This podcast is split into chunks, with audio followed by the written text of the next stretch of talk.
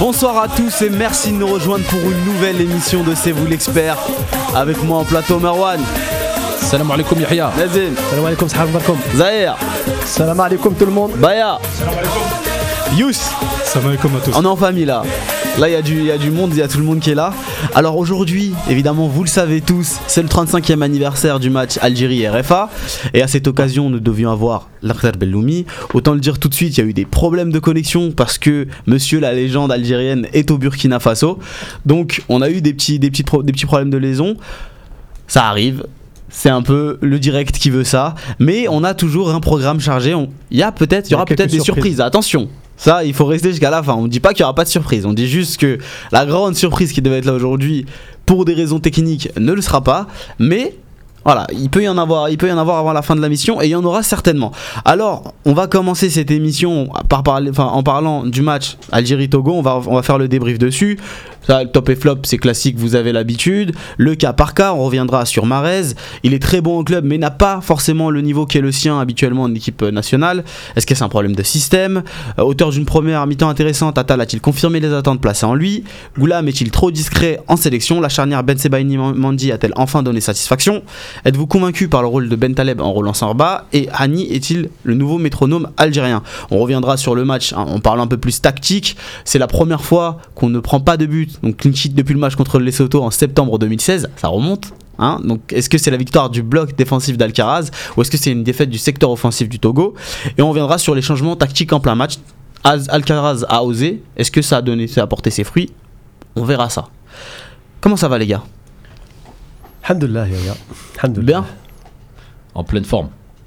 Moi je suis super content parce que, petite parenthèse, j'ai quand même été publié dans 11 mondial. Et ça.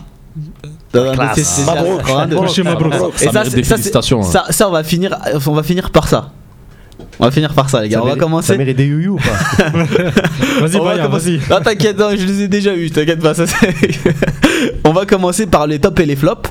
Et c'est toi, Marwan, qui va. On va commencer. On commence par les flops pour finir bien avec les tops, d'accord? Ok, parce que la dernière fois, c'est vrai qu'on s'est un peu embrouillé Voilà. entre les Donc- top, flop, flop, top. Et Tu en- coup, tu j'ai en donnes commencé trois. par les tops Voilà, tu en donnes les flops. Donc euh, les flops, bah pff, franchement, ça va être euh, très très simple. Et, et je vais pas trop m'étaler là-dessus parce qu'après on va y revenir. Ouais. Euh, donc euh, Marez, forcément. Roulem, forcément. Mhm. Et j'aurais mis Mandy, mais comme on va en parler un peu plus dans le détail un peu plus tard, donc je, je vais l'épargner là pour une fois.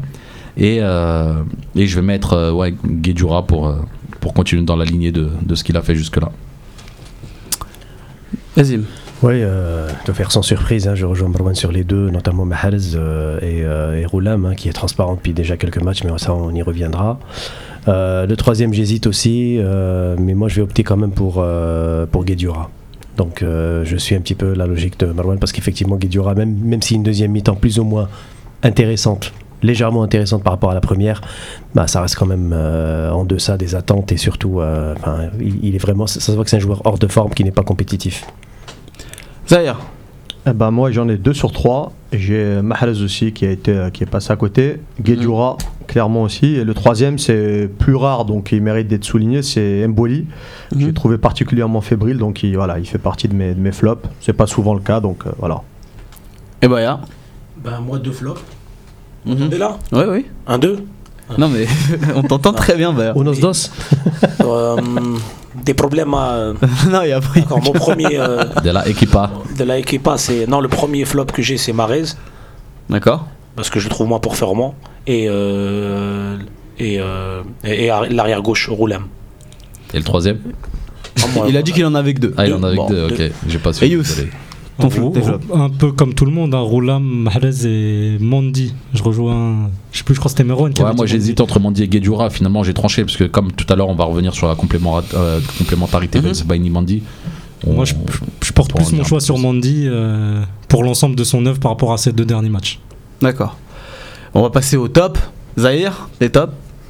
Euh, les tops, euh, j'ai bien aimé Hani comme tout le monde je pense. Mhm. Euh, J'ajouterais euh, Ben Sebaini qui nous a sauvé des, des- plusieurs situations dangereuses, on va dire.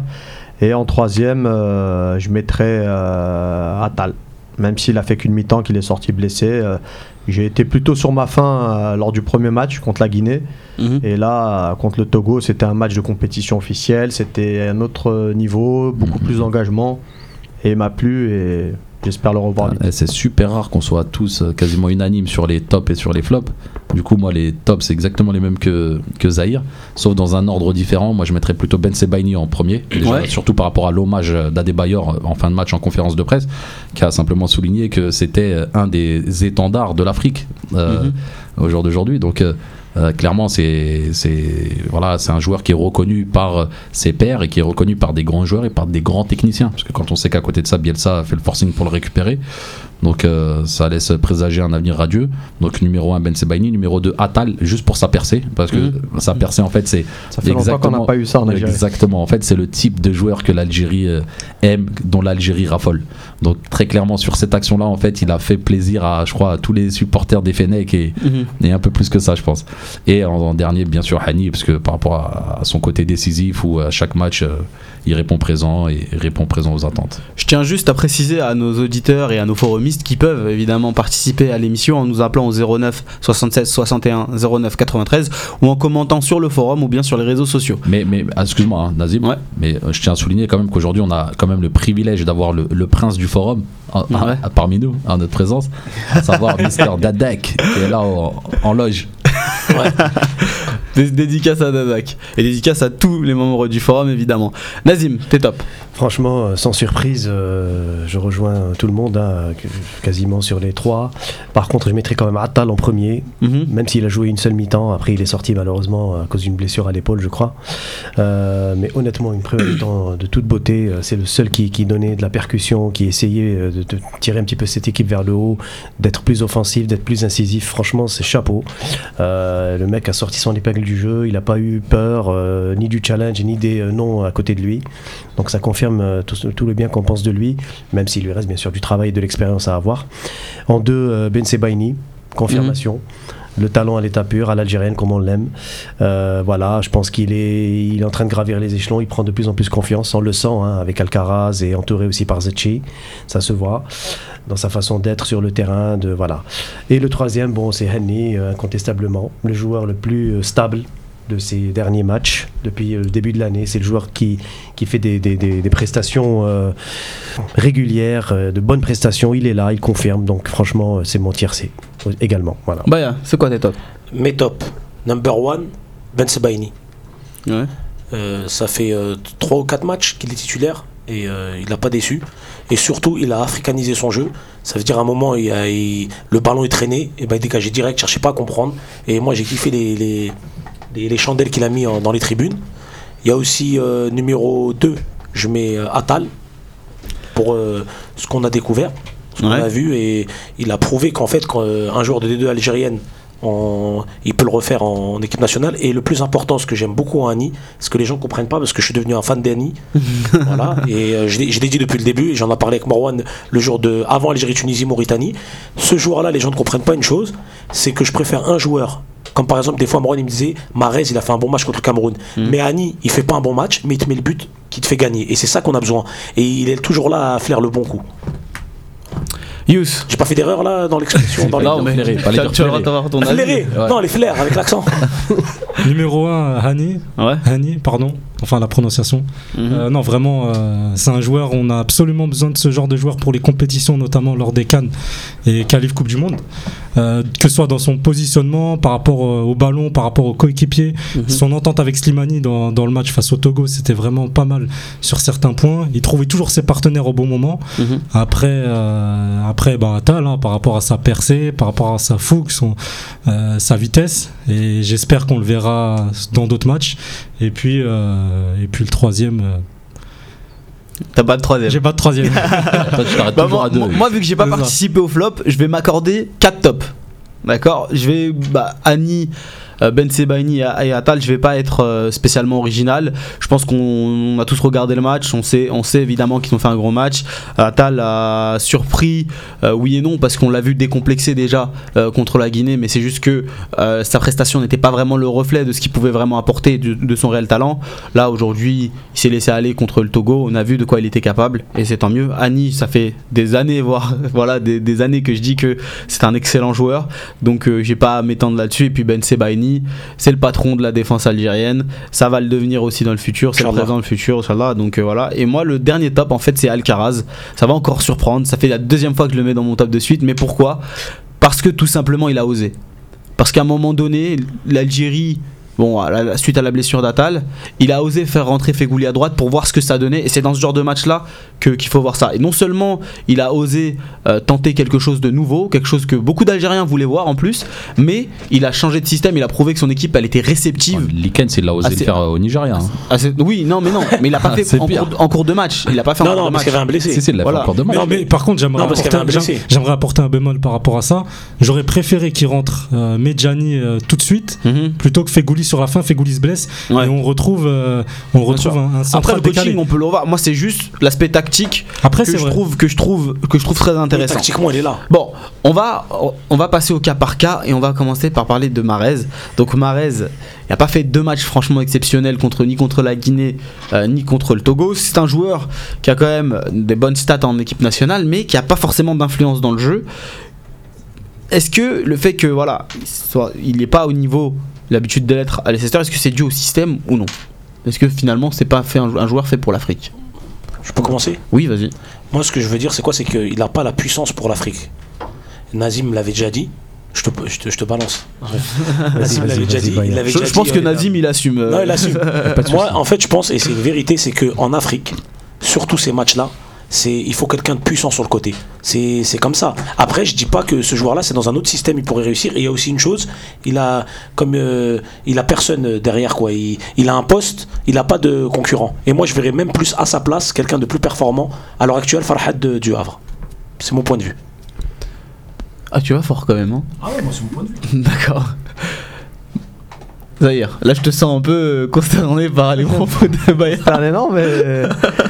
bah, je suis pas d'accord sur plein de choses. Ah, je suis d'accord sur une chose au moins, on est tous d'accord, c'est qu'il a pas fait un bon match, ça c'est clair.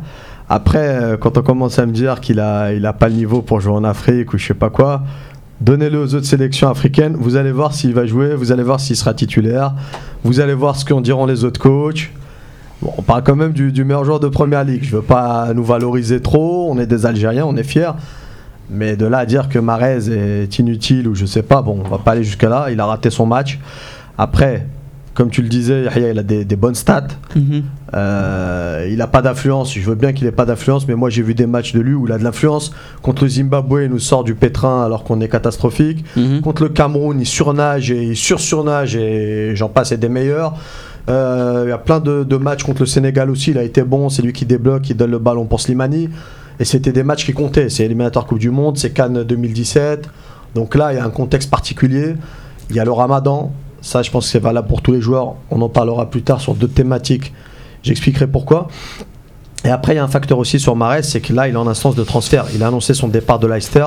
Mhm. C'est un match qui est positionné au mois de juin sur des terrains en Afrique, avec le contexte que c'est, l'arbitrage qui, qui est l'arbitrage africain. Et sur les deux matchs contre la Guinée et le Togo, c'était Mhm. catastrophique. Mhm.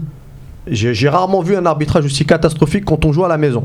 Mhm. Alors en, en Afrique noire, c'est normal d'être désavantagé, mais là, les mecs qui te- se faisaient découper dans tous les sens euh, sans que l'arbitre n'intervienne euh, quasiment jamais. Donc à un moment, le joueur il prend la balle, il essaye de limiter, il a réclamé 3, 4, 5 fois des fautes, et puis à un moment, il a commencé à disparaître, à plus demander la balle parce que je pense qu'il se sentait en danger. Après, euh, sur son niveau en lui-même, en Afrique, avec son jeu, avec son coup de, son coup de patte, son toucher technique, moi je pense qu'il est totalement compatible. Et pour finir sur le système, c'est le système dans lequel il joue habituellement, dans un côté euh, à droite. Je vois pas pourquoi le système ne lui conviendrait pas. Nazim. Non, moi, moi j'aurais deux lectures par rapport à ça. Euh, quand on dit que Mahrez euh, n'a pas le type pour jouer en Afrique, il faut savoir aussi avoir, je pense, une lecture plus, plus approfondie des choses. Là, euh, Zahir parlait justement des matchs par rapport à, à- au Sénégal. C'est vrai que c'était sa meilleure prestation en équipe nationale. Et honnêtement, depuis, j'ai pas vu une prestation aboutie, moi, de Mahrez en équipe nationale, y compris face au Cameroun où c'était bon, c'était au-dessus de la moyenne. Il y a deux matchs. Oui, oui, non, non, c'était, c'était le, le- le- Tu parles de la Cannes 2000, euh, 2000 Non, non, je parlais de celle 2017. Là. Celle de 2017. Ouais, là, 2015 aussi, je peux te le citer. Oui, voilà. mais- Moi, moi, pour moi, la référence, c'est plutôt Parce celle qu'il de a la Cannes. marqué, mais euh, moi je m'arrête pas qu'au but. Et il a été passeur décisif sur celui de Moi, 2017. je, préfère, je préfère te parler de celui de la Cannes 2015 où je l'ai trouvé vraiment bon contre le Sénégal parce que c'était un match de qualification. On- D'ailleurs, on avait arraché la qualification en quart de finale.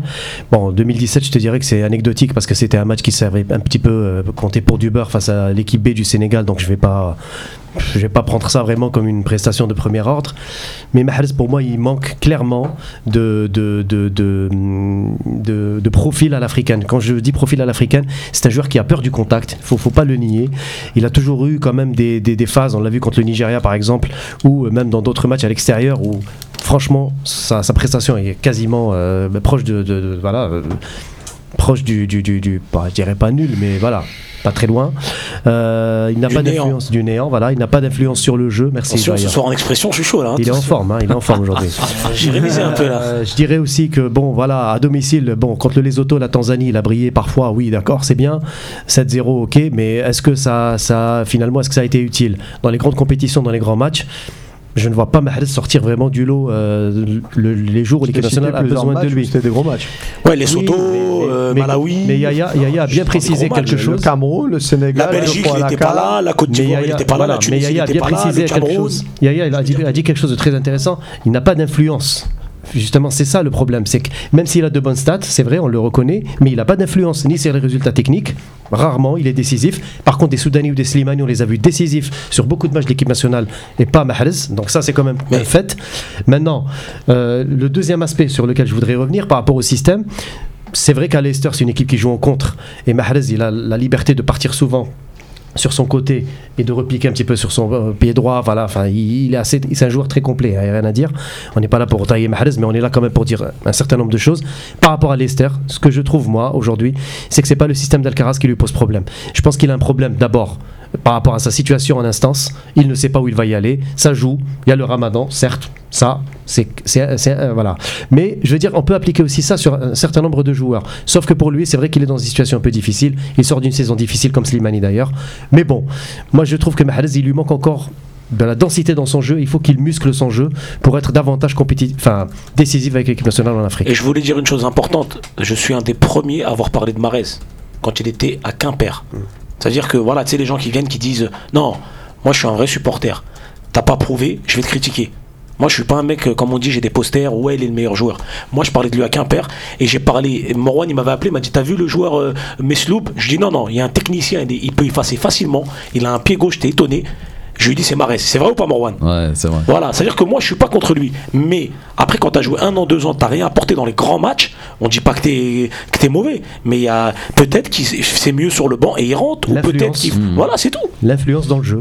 Mais euh, Après, peut-être qu'on en attend beaucoup aussi de, de, non, mais mo- moi, c'est ça quand la. t'es- quand t'es meilleur joueur CAF normal, on en 2016, attend beaucoup. En quand t'es meilleur joueur africain, oui, bien sûr. Pour répondre à ta question, euh, Toufik, je pense pas du tout que ce soit un problème de système, mais vraiment un problème d'investissement et de Mhm. fraîcheur.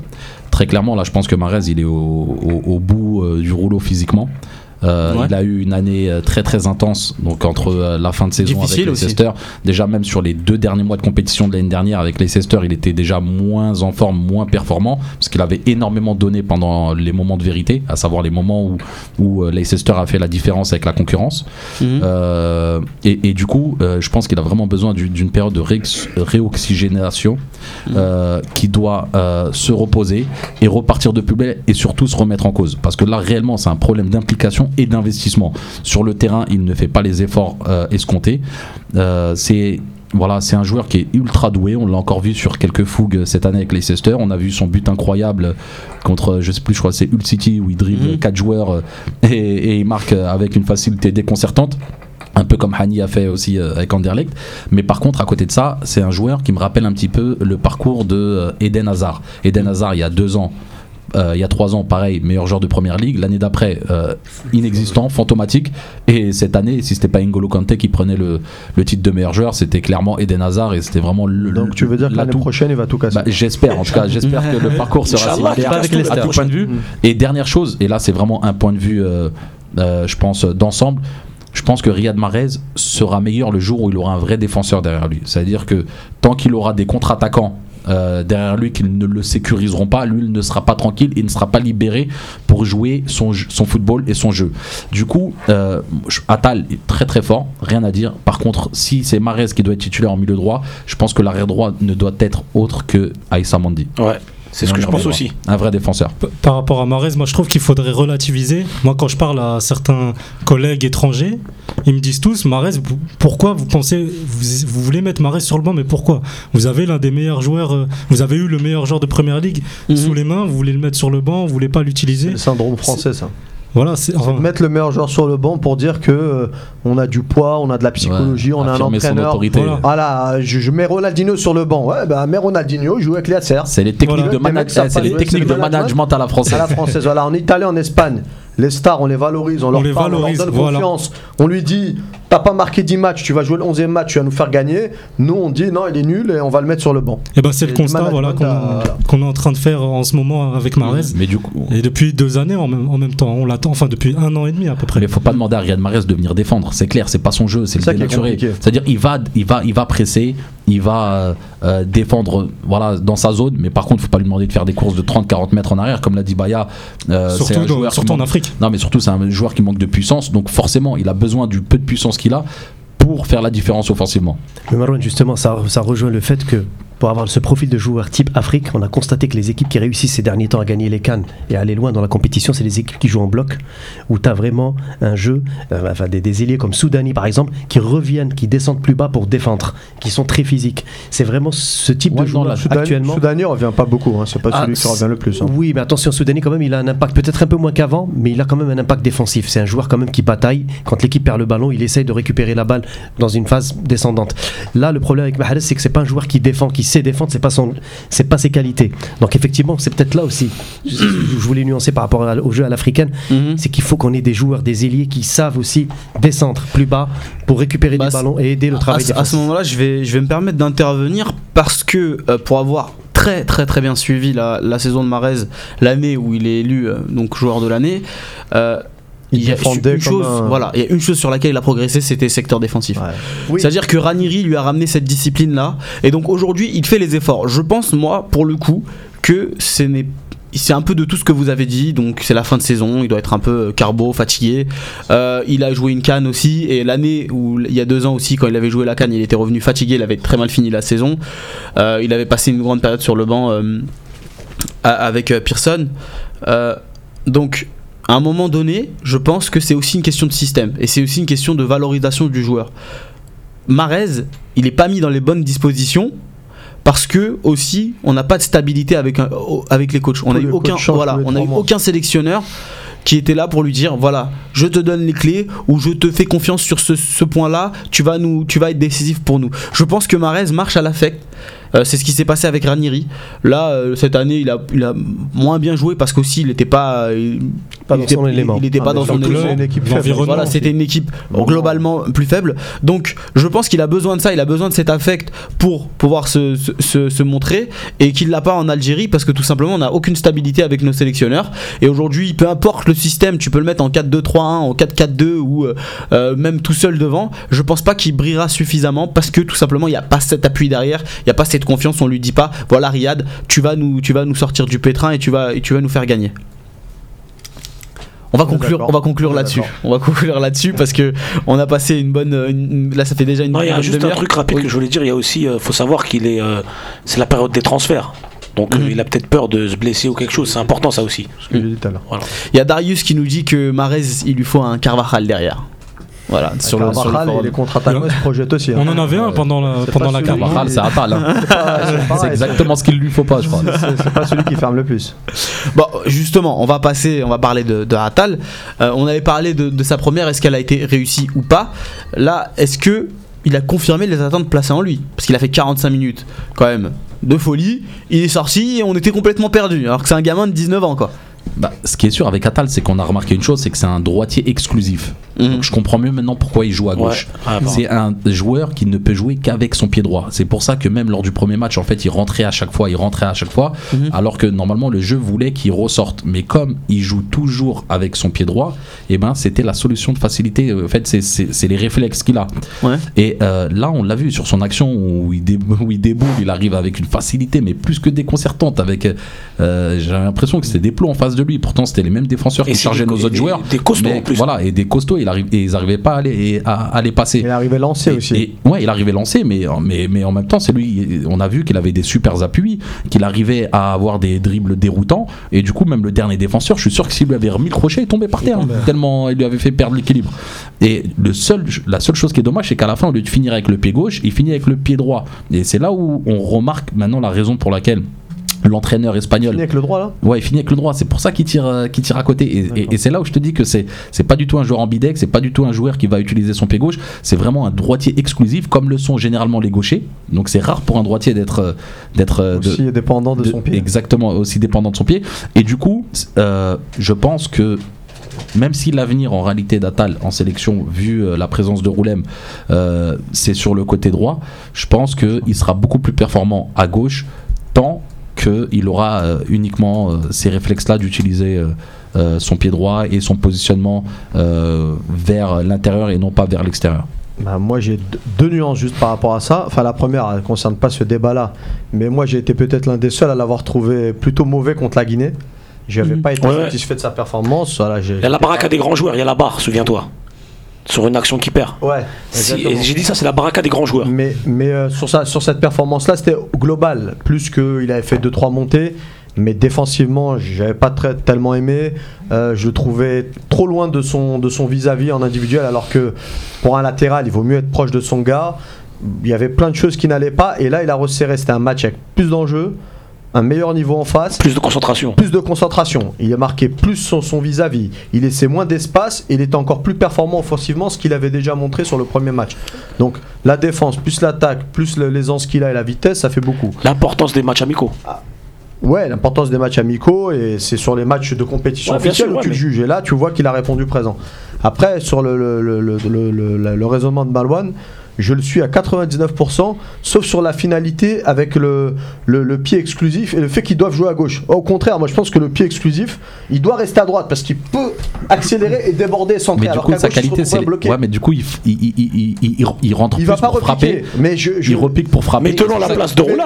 Mais par contre, il que centre toi, tu pas C'est une vérité. Tu l'attends sur euh, une version où il repique, il participe au jeu. Moi, je l'attends sur une version où il s'appuie sur le milieu, il fait l'appel et il centre avec Et son pied droit. Voilà, mais après, c'est la seule interrogation et la seule inconnue, c'est vraiment sa qualité de centre. C'est juste ça qu'il va falloir Il qu'on va la travailler. qu'on voit parce que euh, parce qu'on a vu le dernier l'a pas centre. vu, finalement. Non, mais on l'a vu lors du premier match, le centre qu'il avait fait, il l'a fait au Ouais, troisième au poteau. troisième poteau, ouais. Parce que c'est un joueur généralement qui ne centre pas. Ouais. C'est-à-dire qu'il joue en 1-2, joue court. remise, Il et il joue rentre court. à l'intérieur et bim, sa, sa finalité c'est toujours de chercher le Juste les gars, on a notre premier auditeur de la soirée, donc Nabil d'Alfordville. Alors, si vous vous C'est souvenez c'est bien, on l'a- hein. on l'a- on l'a déjà eu, c'est l'ami de Baya. Ils se sont un peu crépé le chignon sur Atal et Ah, Marez. Et, et là, Ouais, Nabil est de retour. Ah, subhanallah, on va se retrouver là. Comment ça va, Nabil? Euh, Baya, je suis là. Ah, ça va, mon frère. Impeccable. Ça va, Baya, et toi? Je t'avais dit, Attal, je te l'avais dit. Écoute, écoute, ouais, moi, moi, je le découvre, mais euh, effectivement, il a été, c'est un bon joueur offensivement. Après, euh, il faut savoir que c'est un joueur qui a joué au milieu de terrain. Je crois qu'il a débuté au milieu de terrain. Donc on voit qu'il a, qu'il est, il a une aisance technique, techniquement propre, hein, ce qu'il fait. Malgré, euh, je dirais le petit bémol, parce que je crois qu'il a centré une seule fois et je crois que le centre il est passé derrière les cages.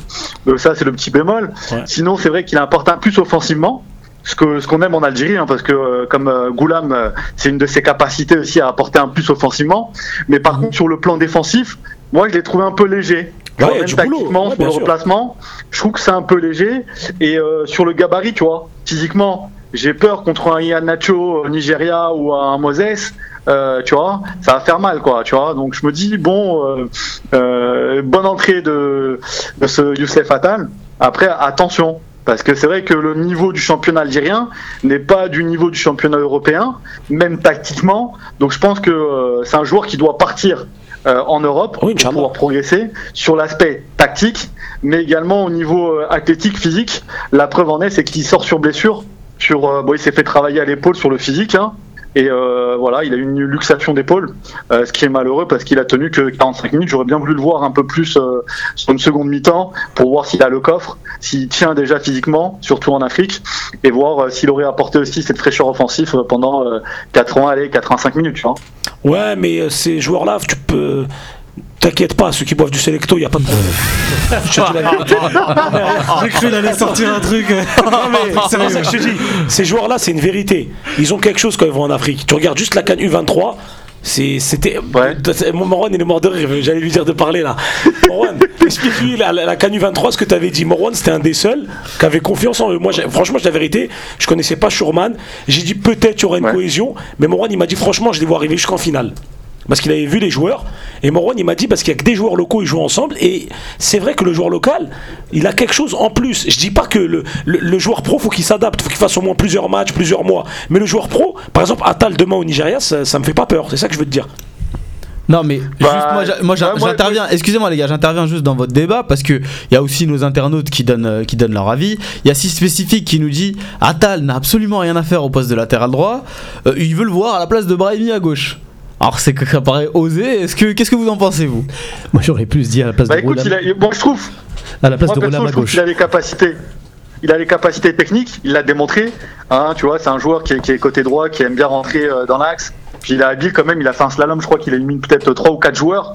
Après, c'est dommage qu'il n'a pas la fraîcheur pour. euh, je crois son tir, il, il va, il- il va au-dessus. Mais c'est vrai que c'est un joueur qui, est- qui a les qualités techniques. Et il est rapide. C'est un joueur qui percute et il est très rapide, Moi, je euh, balle au pied. Moi, je suis pas d'accord moi, sur je le a une bonne conduite de positionnement. balle, c'est intéressant. Mais, Nabil. euh, que- si- je sais pas si tu peux me renseigner, je crois qu'il a débuté milieu de terrain.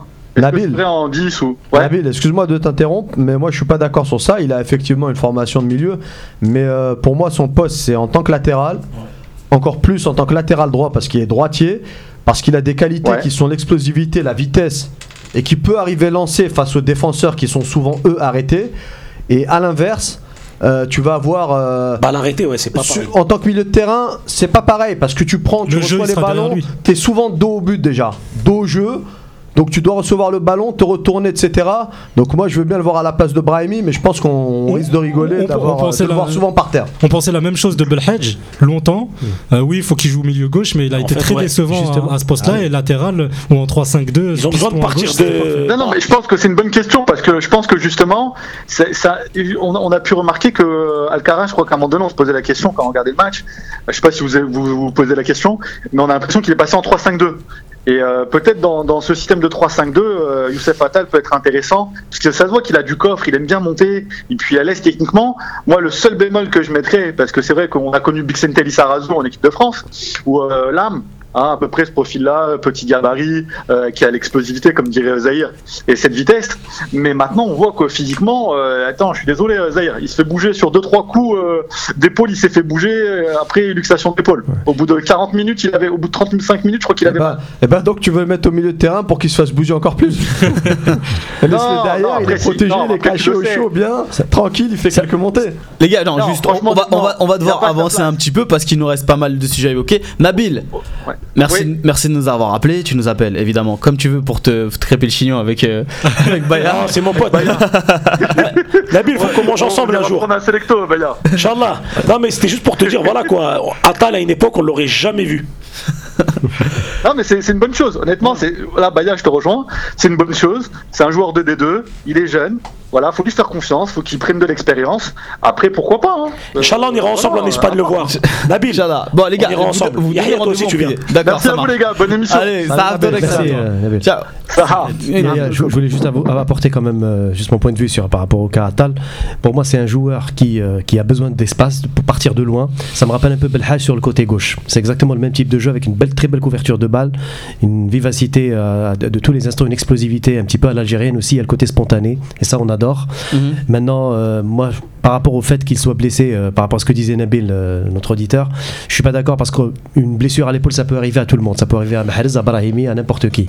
Donc on Mhm. peut pas dire que parce qu'il n'a pas de bagage physique, qu'il n'a pas joué la deuxième mi-temps. Bon, ça, ça pour moi, c'est un argument à balayer. Par contre, effectivement, là où je suis d'accord avec, avec la- notre assemblée, c'est qu'il faut absolument qu'il euh, muscle son jeu. Ça, c'est clair et net.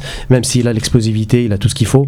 Et il a besoin aussi d'expérience. N'oublions pas, il est jeune. Je veux dire, à un certain moment, faut pas non plus. Deuxième sélection. voilà, c'est sa deuxième sélection. Ouais, Et par contre, pour ce que disait Nabil sur sa proposition, c'est Nabil qui a proposé euh, de remplacer Ba- Brahimi sur le côté gauche. ça. Euh, bah, je dirais à Nabil euh, peut-être plus Roulam actuellement, parce qu'au milieu de terrain, euh, à l'instar de ce que disait Zahir, il a besoin davantage d'expérience et surtout de muscles. Euh, autant latéral gauche, je dirais pas non, parce que honnêtement Roulam actuellement avec ses prestations, mais, je suis pas convaincu. mais on voit aussi que, ce que la confiance d'un joueur peut apporter sur le terrain. C'est clair, le premier match, il était moins performant, il a moins brillé, euh, parce que déjà d'une, lui, il n'était pas forcément en confiance, c'était sa première sélection, il n'y avait que des joueurs pro autour de lui, forcément, il était peut-être impressionné aussi.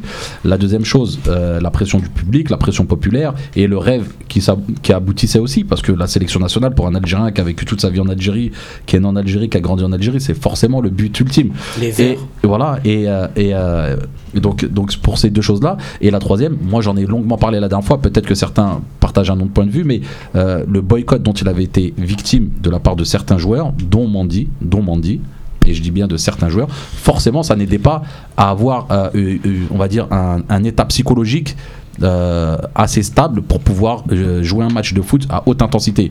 Et ce que j'aime bien là, c'est ok, c'est trouvé le premier match, deuxième match, il a été super bon, même s'il a joué qu'une mi-temps. Alors à l'inverse d'un Belkiter, mauvais au premier match non plus. non, bien sûr, mais en tout cas, il a été moins bon. Moins bon. À l'inverse d'un Belkiter, où euh, premier match, il avait tout déchiré Ouais. contre la Mauritanie, et deuxième match, ça nous a coûté c'est la canne. Les gars, les gars, les gars, il faut qu'on avance. Ouais, Là, je vous laisse depuis tout à l'heure avec Non, mais attends, Attal, on peut en parler mais, à mais c'est vrai. Mais c'est du lourd. Attal, il y a il y a Attal. il faut, il faut qu'on avance. On va parler un peu. On va passer de l'autre côté. On va parler du couloir gauche et de Goulam.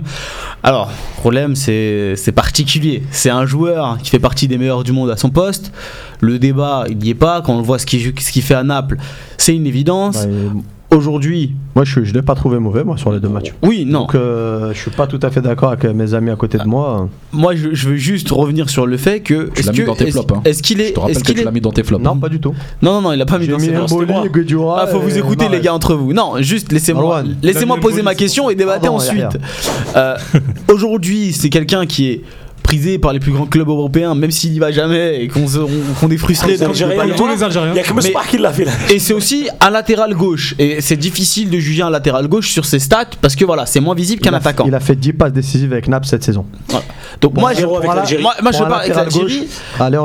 Est-ce que, Goulam est trop discret en, en sélection? Parce que souvent on parle de, de ses performances, mais j'ai pas l'impression, moi, foncièrement, qu'il est spécialement tout le temps mauvais. Mais voilà, on, on- on aurait aimé voir un, un, un Goulam peut-être plus percutant, plus capitaine, qui parle plus, qui s'impose, qui s'impose plus. Est-ce qu'il est trop discret en équipe nationale? Moi, je pense sincèrement qu'il n'a pas de concurrence. Même Bedbouda, il le ramène, c'est c'est pas une concurrence. Une concurrence, ça aurait été Farhani ou le joueur de celui qui devait signer à Angers, Chérifi, je crois qu'il s'appelle. Chérifi, ouais. Voilà, un des deux. De tu le mets derrière et faut. Là, il y a Petit qui est passé sur, sur RMC, je l'ai envoyé la vidéo. Il dit quoi? Petit, il, a dit qu'en gros, à l'époque de euh, Makelele, il était derrière moi, il a dit j'étais obligé de. Il a fait pas de publicité à nos concurrents. C'est ça. Ah, on pense- Écoute, Je pense que. C'est pas RMC, c'était c'était notre radio. Non, Écoute, et en gros, il disait quoi? Qu'il sentait le souffle du joueur derrière lui. Et il a dit ça, ça te surpasse. Aujourd'hui, Roula, même contre le Nigeria, même aujourd'hui, contre le Nigeria, Farhani, on lui a dit tu viens pas, tu viens, je sais pas. Il sent pas un mec à l'entraînement. Et Souvaïd, ça, on le sentait. Aujourd'hui, il y a plus. Et euh, comme on a dit à la Coupe du Monde, j'étais à la Coupe du Monde avec euh, Morano Brésil. Tu vois, quand je suis tombé en panne, tu m'avais prêté là. D'accord, vas-y. Parce que c'était le deuxième jour. Bon, bref, c'était le deuxième, c'est pas le dernier. et euh, c'était juste pour te dire que Roulam, premier match, erreur, deuxième match, il y a qui? Mesbah. Mesbah. Voilà. Troisième match, encore Mesbah Mesbah. et Roulam. Et là, on voit Roulam contre l'Allemagne, il fait un gros match. Ça veut dire que c'est pas de sa faute, c'est la concurrence, il n'y a pas de concurrence. Et peut-être qu'Alcaraz va le faire, Inch'Allah. Les gars, vous en pensez quoi, vous? Moi, je pense que Roulem actuellement euh, souffle le chaud et le froid. Je dirais qu'il fait des matchs par intermittence. Voilà. C'est-à-dire qu'il est absent, euh, il peut être absent pendant 35 minutes et euh, faire deux ou trois bonnes actions en 10 minutes. Le problème, c'est que, c'est que ça, ça commence à durer quand même. hein. C'est ce genre de prestation en demi-teinte. Beaucoup de nonchalance dans son jeu. Euh, par moment, j'ai Il fait, ça fait partie de son jeu ça en fait Italie partie- aussi. Voilà, mais là c'est de la nonchalance qui est un petit peu à l'africaine, j'ai envie de te dire. C'est-à-dire qu'en gros, euh, le mec il se balade sur le terrain par moment. Je l'ai vu euh, face au Togo, j'étais un peu stupéfait. Bon, j'avais l'impression qu'il était un peu en vacances avant l'heure. Voilà, c'est mon point de vue. C'est un joueur que j'adore, énorme qualité. Avec Naples, rien à dire. Zahir vient de dire les stats 10, 10 passes, c'est énorme. Sauf qu'avec nous, c'est une passe décisive pour la Tunisie pour, qui a amené le pénalty et l'élimination. J'ai envie de vous dire franchement que là. euh, euh, c'est la faute aussi à, je pense, aux, aux responsables euh, généralement de la fédération et des équipes nationales à la décharge de Zachi, hein, parce que ça date depuis quand même un certain nombre d'années, notamment de, de, de Laurawa. Des postes comme euh, Bolhi et Roulam, j'estime qu'on a tué la concurrence avant l'heure. On n'a pas offert la chance à d'autres joueurs, y compris du cru, pour concurrencer ces joueurs. Donc en gros, ces deux joueurs, quand ils viennent, ils viennent comme des seigneurs. Bolhi et. Roulam savent qu'ils sont intouchables et qu'ils sont numéro un.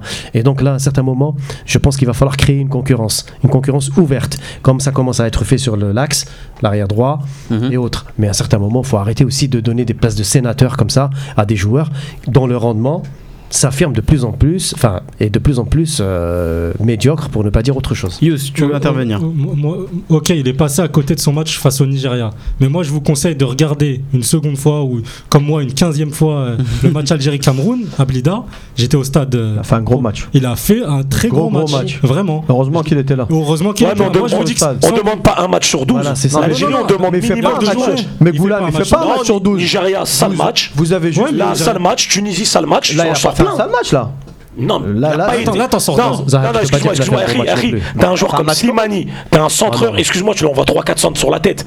Franchement, Slimani, Slimani souffre actuellement Il justement souffle, il n'y a aucun sens. Mais de, de, de c'est pas, c'est pas, si Slimani, les il est pas premiers, les premiers responsables exclusif à des Goulam, centres, ça. les premiers, voilà, c'est pas C'est le d'abord les milieux de terrain déjà. Voilà, c'est- euh, c'est la à un transmission moment, il y a une responsabilité. Tu montes, tu fais un centre, tu, tu dézones. je- Heureusement que Brahimi a apporté de, de la percussion sur le côté gauche, parce que justement il s'est trop décalé sur le côté gauche, voyant que Roulam n- n'apportait pas ce surnombre sur, sur, Ah, sur Est-ce son que côté. Brahimi te rapporte les centres pour Slimani après Oui, mais il a quand même off- offert le but à- lors du match amical face à la Guinée. Il a quand même essayé de peser sur le jeu. Moi, Brahimi, je l'ai trouvé assez bon sur les deux matchs. Maintenant, Je trouve qu'il faut nuancer pour Goulam. Je trouve qu'on est un petit peu trop dur euh, depuis pas Moi, mal moi, de je temps. trouve, moi, je trouve qu'on est hyper dur avec je trouve Goulam. que ça dure quand même ses, ses prestations Moi, de Roulam depuis quelques temps. Moi, moi je suis- on en revient un peu au cas Marez, mais en différent parce qu'il est encore meilleur en sélection que Marez. On parle du, me- du meilleur à gauche algérien de loin. Pas de loin, de très très loin. Il y a. Oh, franchement, Un- Farhani est un un- peu meilleur. Faut nuancer, Un- je un pense un franchement, il est meilleur je que peux pas te laisser dire ça. Attends. Je vais, vous dire, je, je pourquoi. Ah, Parce que le problème, non, je parle pas avec des euh. sentiments. Quand je dis que Atal est plus fort que n'importe quel arrière droit algérien, tout le monde s'est foutu de ma gueule. Je l'ai dit en octobre à, à Morwan. J'ai dit un arrière C'est gauche, qui on peut le les mettre à droite. C'est qui les autres arrière droits C'est Belkiter et M. Hachoud D'accord, aussi. D'accord. Oui, mais le problème, c'est quoi? Je voulais juste vous dire une chose c'est que le problème, c'est que tant que ces joueurs, on a une image de, de star et tout, ils ont une. C'est pas une image, c'est Les des gars, faits. les gars, Non, les gars, 50 les gars, matchs à il y a- Naples, il- il on peut est donner on a- notre- ça- on a- ça veut pas on dire peut que t'es donner le notre avis meilleur. rapidement. Non, mais vous avez donné votre avis, mais on a, on a nos auditeurs et nos auditeurs ont la priorité. Dia est avec nous pour donner son avis. Il va nous donner son avis sur la question. Salam alaikum, Dia. Wa salam. Ça va, tu nous entends bien? Oui, je vous entends très bien, oui. Hum, Dia de Toulouse. Oui, euh, voilà, aussi connu sur le, sous le nom de Dia Analyse, sur, je suis chroniqueur sur, sur YouTube. Ah, si, je te suis. Euh, voilà, je, je tiens à vous remercier tout d'abord de, de nous donner l'occasion de, de, de s'exprimer sur l'équipe sur l'équipe nationale Mhm.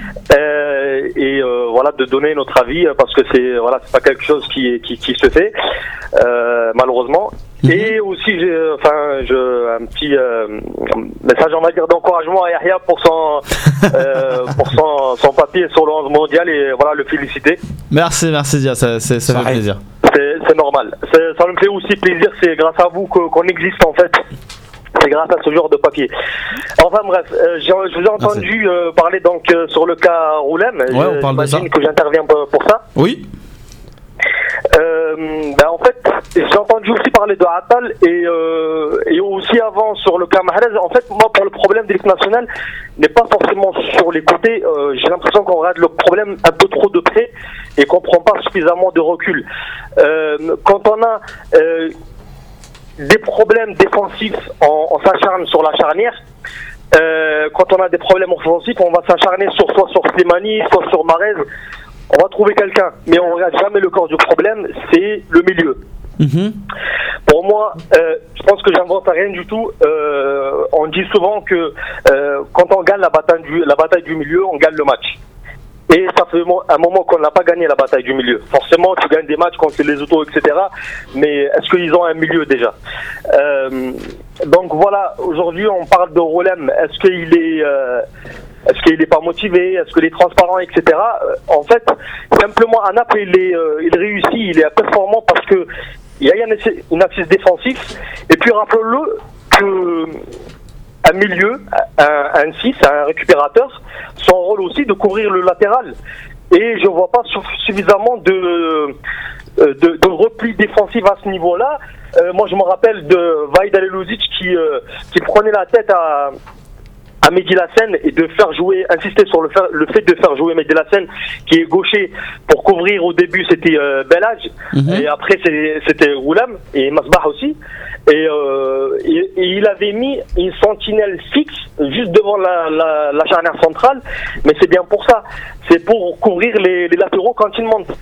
Et il n'y a pas forcément de, de couverture en fait. Donc Mhm. euh, quand tu as la sentinelle qui euh, quasi inexistante dans les matchs parce que on veut trop jouer, mais on oublie de, dé- de défendre. Quand on monte, on oublie de défendre. Quand un latéral monte, eh ben, euh, je prends l'exemple de, de Roulam, c'est très frappant pour moi. Euh, Brahimi le laisse très peu la chance de, de déborder sur son côté. Et, de, de l'autre côté, c'est pareil pour Marez, parce que je prends l'exemple de Atal qui a fait, je vais pas dire il a fait un très bon match, parce qu'il y a des, euh, il a fait des bons, bonnes et moins choses Mhm. moins bonne. Euh, je prends l'action euh, où, euh, je sais pas si vous vous rappelez, quand Attal il monte, il est obligé de rentrer dans l'axe. Et je vous ai entendu parler tout à l'heure que c'est quelque chose qu'il préfère. Mais je pense que aussi c'est l'erreur de, de, Ma- de Mahrez qui reste collé à la ligne, il ne le laisse pas partir déborder. Parce que ça, c'est le, le, le- le- normalement, c'est le rôle de Mahrez de rentrer et de, soit alors euh, Attal lui fait un passe, une passe, ou alors il joue une ligne 2 pour que Attal puisse perforer dans la surface et centrer. Dia, bah, Ça, on- c'est- dans l'école de foot, je sais pas, c'est des choses simples et on n'arrive pas à les faire en fait. Dia, Dia, ta, ta- ta réflexion, elle- est poussée, donc on, on- on va essayer, on va essayer d'y répondre. Qui veut répondre là, Dia Vas-y. moi, je veux bien répondre. Bah, salam alaikum, Dia, à l'analyse. Ouais, comme ça. Ouais, c'est pour te dire que je te suis hein, beaucoup. Franchement, c'est intéressant. Je regarde tes vidéos. Et moi, ce que je voulais te dire, je te rejoins sur le sur euh, ce que tu dis sur le milieu. Et c'est un chantier euh, où Alcaraz il commence à travailler. Mais le problème, moi, quand on parle de joueurs, c'est des joueurs qu'on sait. Par exemple, je te donne un exemple. Là, tu as raison sur le milieu, tout ça, on te rejoint. Ça, ça va être fait sur, c'est sur des mois, c'est pas tout de suite. C'est sur plusieurs matchs. Oui. Moi, ce que je te rejoins, c'est par exemple un truc tout bête. Brahimi à gauche, Marez à droite. euh, ça a jamais marché. C'est ça que j'ai dit. C'est pour ça que à l'époque de Vaid, et moi j'allais tout le temps à Tchaker, je descendais voir les matchs. Quand je, je suis resté là-bas une période en Algérie, et même quand j'étais ici, je descendais des week-ends pour voir le match. À chaque fois qu'il y avait Fegouli à droite, Soudani et Slimani, eh ben, ça allait vite de l'avant. C'est juste ça, tu vois. Sur, sur certains joueurs, c'est ce côté-là que je remettais en cause. Il y a pour suis encore la, d'accord avec la- toi, la- la en réflexion plus. de Dia. Je suis tout à fait d'accord avec toi. D'accord. Moi, je- je- Nazim. Je suis tout à fait d'accord avec toi parce que je trouve que Brahimi, par exemple, il porte trop le ballon et que euh, on le fait jouer sur le côté, mais moi je le vois trop dans l'axe. Il est trop un électron libre. Coach Et, euh, et Mahrez sur le côté. Euh, en fait, je comprends. En fait, quand je vois ces deux joueurs-là jouer, je les aime vraiment bien. Mais quand je vois ces joueurs jouer, je comprends pourquoi Vaïd ne le faisait pas jouer en fait. Je sais pas si tu vois ce que je veux dire. Ouais, ouais, j'ai compris, j'ai compris. Salam alaikum, euh, Dia. Voilà. Euh, je te remercie d'abord pour, le, pour le, ces chantiers que tu as ouverts, notamment parce que c'est une analyse qui est très poussée. Moi, je te dirais, juste pour essayer Merci. un petit peu de, de comprendre, je pense que Brahimi, effectivement, il a tendance naturellement à revenir sur le côté gauche. Euh, ça, c'est pas, pas, nouveau. hein. Sauf que là, on a l'impression que depuis Gourcuff, il a plus de prérogatives. Donc, il se lâche sur le terrain, il essaye de tout faire, il garde le ballon. Voilà, donc ça, ça fait partie un petit peu de sa panoplie. Et j'ai comme l'impression, effectivement, qu'avec le temps, ça peut-être gêne un peu Roulam aussi dans son travail offensif pour aller de l'avant. Parce qu'on a constaté qu'avec Vaïd, par exemple, avec le jeu direct que proposait Vaïd, grâce justement à Soudani, avec les relais de Soudani sur le côté gauche, il y avait plus de complémentarité. Et Soudani descendait même posi- parfois position basse pour couvrir Roulam qui montait sur, le- sur, sur le front de l'attaque. Et ça, c'est quelque chose qui existe dans le jeu direct. C'est-à-dire qu'en gros, avec Vaïd, il, il avait vraiment l'aisance pour le faire. Là, on constate que Roulam, il est aussi victime, quelque part, je pense, du fait Deux, euh, Brahimi soit trop présent, sur, omniprésent même sur le côté gauche, il garde trop le ballon. Mais je pense qu'aussi, il a une part de responsabilité, Roulam, c'est qu'on l'a installé dans une place de sénateur. C'est un sénateur maintenant, il n'a pas de concurrence sur le côté gauche. Donc il s'installe dans un Oui. confort. Et quand il vient en équipe nationale, il se dit bah, de toute façon, si je sors, il n'y aura personne pour me remplacer. Donc c'est un petit peu ça qui. Marwan, Ben non, il n'y a personne qui pourra prendre le risque de le sortir de toute manière. Voilà. Il y a personne pour le. Marwan, Voilà. Ouais, sur voilà. l'analyse de Dia. Ouais, salam alaikum. Moi, en fait, c'est plus pour, euh, Ouais, pour, pour mon point de vue par rapport à, à Roulem. Parce que, bon, l'analyse de Diaz, cl- clairement, on est plus, plutôt d'accord avec lui. Euh, ce que tu dis, c'est simplement la réalité de ce qui se passe pendant les matchs et c'est ce qu'on voit tous. Et effectivement, euh, les, les mouvements euh, sur le terrain, s'ils l'apprennent pas à l'école de foot, ils ils l'apprendront jamais. Par contre, euh, sur Roulem, moi, je pense sincèrement que c'est un vrai problème d'implication, encore une fois, un peu comme euh, Marez, c'est un vrai problème d'implication. Moi, de, dans, je sais pas si, bon, pour la plupart d'entre vous, vous avez vu les différents épisodes de Sans filtre, mais j'en parle depuis euh, le tout début de Sans filtre, je crois octobre ou novembre dernier, euh, où clairement je remettais en cause la participation, l'investissement de Roulem en équipe nationale. Et quand je voyais ses prestations à Naples, j'arrivais pas à comprendre comment un joueur pouvait passer euh, du jour à la nuit de cette manière-là, en fait, aussi facilement. Et en réalité, la seule explication, c'est bon, c'est euh, l'action Mhm. où il s'est à peine fait effleurer le visage et où, et où il est resté, je crois, 5 minutes euh, par terre, où on a dû sortir le ballon, en train de faire la chochotte, en train de crier, en train de pleurer, alors qu'on lui a à peine effleuré le visage.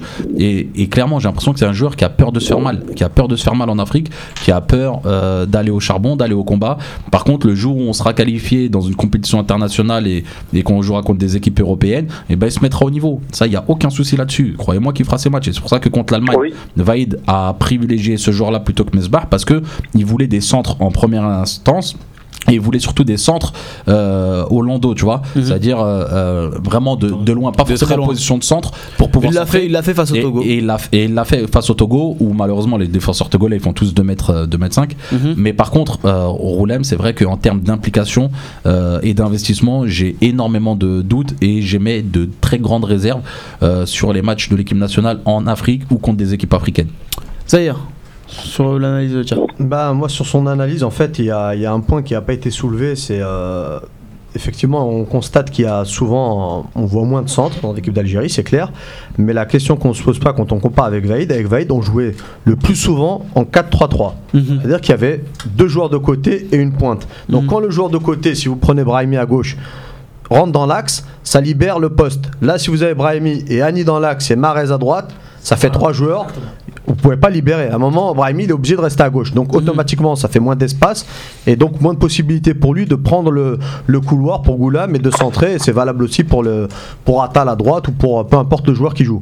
Donc je pense qu'il y a d'abord un- une contrainte tactique qui est liée à ce positionnement en, en 4-2-3-1. Ça fait trois euh, milieux de terrain. Là, excusez-moi, excusez-moi de vous couper, mais là je Dis-moi. comprends pas parce que niveau tactique, on, on joue toujours avec trois devant, donc je vois pas euh, ce qui a changé. Bah, vous avez comparé avec le- euh, le- Il doit avoir une intelligence dans le jeu. On a des joueurs quand même qui jouent en- au niveau en Europe. Ils doivent être assez intelligents pour comprendre ce genre de choses, basiques. Ouais, mais jusqu'à il y a peu de temps, on jouait pas avec trois devant justement. Ben, il y avait Soudani sur le côté gauche, il y avait Fegouli sur le côté droit et Slimani devant. Oui, non, mais là, là on joue avec 4 devant, alors si tu préfères. plus défensif, mais Là, si tu préfères, il y a 4 devant. Avant, on jouait avec 3 milieux défensifs ou relayeurs, ou comme tu veux les appeler. Une sentinelle Oui. et deux relayeurs. Maintenant, il y en a un de moins. Oui. Donc, il y a un joueur de plus offensivement. ah oui, oui, sur le 9,5, oui, Ah vrai. bah oui. Le 9,5, il est, il est dans l'axe. Donc, le 9,5 gêne le gaucher ou le droitier qui rentre. Ben là, ce sera. là, il faudra sacrifier. Euh, Ah bah, euh, ah, ben, ah, ah, euh, euh, quelque chose que. Enfin, j'ai pas envie parce que c'est. À chaque fois, il est rentré, il a, il a été décisif. C'est dommage, mais. euh, Il y a des choix à faire. Il y a des choix à faire. Dia, Dia, on va devoir avancer dans, dans l'émission. Il ne reste plus que 35 minutes et on a, on- il nous reste pas mal de sujets. Merci de nous avoir appelés. Et bien évidemment, tu nous appelles quand tu veux. Et j'invite bien évidemment nos auditeurs à aller voir les petites analyses de, de Dia sur euh, sa chaîne YouTube. Dia Analyse. Remercie énormément. Allez, Allez, salam alaikum, salam incroyable. Allez, salam. Alors, on reprend tranquillement euh, nos débats. On va passer à, à autre chose. On va parler de la charnière. Elle a pas pris de but. Est-ce que la charnière euh, Ben Sebaini Mondi a donné satisfaction? Est-ce que là il y a eu de meilleures choses que dans le match d'avant? Ouais, parce que Ben Sabaini a joué pour deux. Euh... non, mais ce qui est bien, c'est que lors de la dernière émission, tu avais posé une question est-ce que euh, Ben Sebaini sera le patron à l'avenir voilà. de l'équipe nationale? En tout cas en défense. Et ben là, on a vu qu'à travers ce match-là, oui, c'est un joueur qui, euh, en tout cas, euh, prend note des erreurs du passé euh, et qui fait tout pour se corriger. Donc on a vu euh, que toutes les erreurs qu'il a fait contre euh, la Guinée, ben, il les a pas répétées contre le Togo. Dès le départ, on l'a vu bien présent dans son match, très présent euh, dans le duel, très présent dans le combat et surtout une touche technique de très grande classe. Franchement, il alternait entre le côté bourrin. Euh, effectivement quand il y avait un peu le feu à la maison et le côté super fin euh, à relancer proprement à contrôler à faire des l'académie, ça. et- Exactement, ça c'est exactement. Et c'est là où tu vois la différence entre un joueur formé, où qu'il soit, où qu'il soit, et euh, un joueur euh, non formé. En tout cas, Ben Sebaini, c'est vraiment l'avenir de l'équipe nationale. Pour ceux, tous ceux qui en doutaient, dont moi, il y a encore quelques, il y a encore quelques mois, eh ben, on est plutôt rassuré. Par contre, Mandy à ses côtés. Franchement, on a encore constaté que la balle, on dirait, elle lui, brûle les pieds. À chaque fois qu'il a, il essaye de s'en débarrasser. Là, il a un petit peu corrigé, il a moins boycotté euh, Atal, il a joué un peu plus avec lui, donc il a fait moins de bourdes. Par contre, euh, dans la relance, ça, fait vraiment peur. Sincèrement, Euh, autant dans le duel euh, de la tête et tout, il est plutôt présent, il est plutôt bon. Autant tout ce qui est balle au pied, tout ce qui est positionnement, c'est très compliqué. Forcément, euh, franchement, pour l'avenir de Mandy en équipe nationale, c'est soit à droite et du coup avec la concurrence qui va avec, soit, euh, soit euh, bah, ce sera remplaçant quoi. Nazim Bon, euh, moi je dirais par rapport à la complémentarité, c'est trop tôt pour le dire parce que honnêtement, il y a encore du chemin à faire. Il y a un léger mieux du côté de Mandy par rapport au match de la Guinée, euh, ça c'est évident. Euh, par contre, moi je vous cache pas que qu'on s'est fait quand même parfois balader par l'équipe togolaise, notamment en deuxième mi-temps. hein. Il y a eu des occasions nettes et heureusement, ma foi, j'ai envie de vous dire qu'heureusement que le Togo n'était pas non plus une foudre de guerre et, si c'était une, grosse grosse équipe, à mon avis, on se serait pris au moins un but voire deux. On a vu une action d'ailleurs où Adebayor s'est retrouvé au milieu des deux. Il a eu le temps de contrôler, tranquille, de fixer le gardien. Heureusement qu'il a raté sa reprise. Il y a eu même une autre- Il a deux, autres occasions avec une tête qui est passée juste à côté. Voilà, donc. Contrôle de la cuisse, etc. Il Voilà. avait pas le temps, non, quand même. Non, non, mais je veux dire, il a eu quand même le temps de bien Il contrôler, de il bien. Voilà, c'était- bah oui, de se Il a retourner. enchaîné vite, mais Il a voilà. enchaîné vite. Mais, mais voilà, mais je veux dire, euh, nos défenseurs étaient Il en train quand même de le regarder. Voilà, mais Ouais, ils étaient en train de le regarder les deux. hein. Donc voilà. Bon, euh, blague à part, je dirais quand même que Ben Sebaini, euh, c'est vrai qu'il fait un match plus abouti encore. Il, il- il- il confirme un petit peu ce qu'on disait en début d'émission. C'est bien, mais la complémentarité avec Mandy, pour moi, elle passe euh, inéluctablement par la, la relance. Donc les deux, il y a un problème de relance au niveau de la, charnière centrale déjà. Euh, déjà au niveau du travail défensif, au niveau du repli, je trouve que par moment, euh, par exemple, on voyait lorsqu'Adebayor euh, était pris par Ben Sebaini, la tâche était beaucoup plus facile pour Mandy. Parce qu'en face, il faut dire aussi qu'il n'y avait pas forcément de, Mhm. de concurrence, enfin, hormis, euh, hormis B- Adebayor qui essayait de peser, les autres c'était plutôt des milieux, euh, soit relayeurs, soit offensifs, qui essayaient d'apporter de la percussion. Mais le vrai attaquant c'était Adebayor qui a été bien pris par Ben Sebaini, donc ça a facilité quand même la tâche un peu à Mandy. Mais en dehors de ça, pour ne pas non plus, euh, voilà, euh, c'est une charnière en construction. Mhm. Je pense qu'il y a un léger mieux par rapport à la Guinée.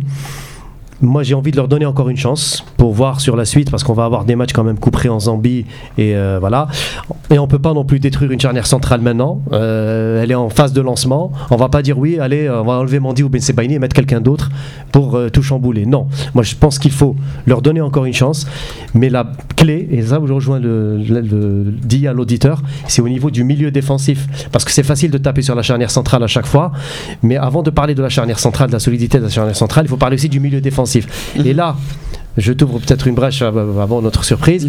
C'est là où j'ai vu que Bentaleb en position basse, et ben franchement, moi, il m'a fait changer d'avis par rapport au match de la Guinée. J'ai trouvé Bentaleb bien plus intéressant, un volume de jeu très impressionnant, Mhm. et franchement, il a apporté de la sécurité aussi aux deux défenseurs.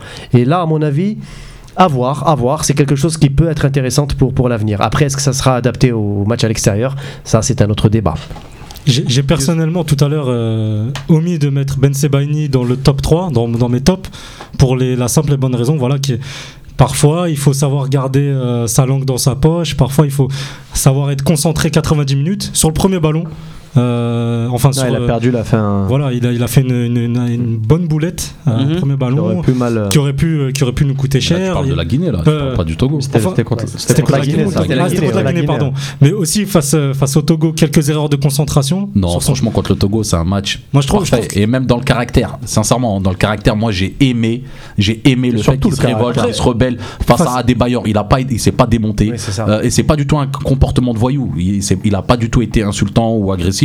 Ce qu'il a fait, simplement, il a répondu euh, à la provocation, mais il a pas répondu euh, de manière euh, bislarde ou, euh, ou, ou amatrice. Moi, Et à côté de ça aussi, ce que j'aimais, c'est qu'il communiquait énormément. Et là, on voyait que c'était lui qui donnait les ordres à Mandy et pas le contraire. Alors que le match d'avant, c'était Mandy qui voulait se faire passer pour le, pour, euh, pour, pour le patron derrière, alors qu'il en, et voilà, il est loin de- d'en être un. Quoi. Après, faut- moi, faudrait, faudrait qu'il écoute les, con- les conseils d'Adebayor aussi pour pouvoir progresser et essayer d'être un peu moins euh, dans la bonne agressivité plutôt que dans la mauvaise. Moi, je l'ai je l'ai Ouais. trouvé très bon, mais comme Yous, il y a eu quand même quelques petites imperfections, un peu de placement, un peu de, de prise de risque, même s'il a été facile. Ce que j'ai aimé chez lui, c'est vraiment son caractère. Euh, il y a un moment, je ne sais pas si vous avez vu, il était en phase offensive et il a taclé, il a taclé pour casser l'action, quitte à faire faute.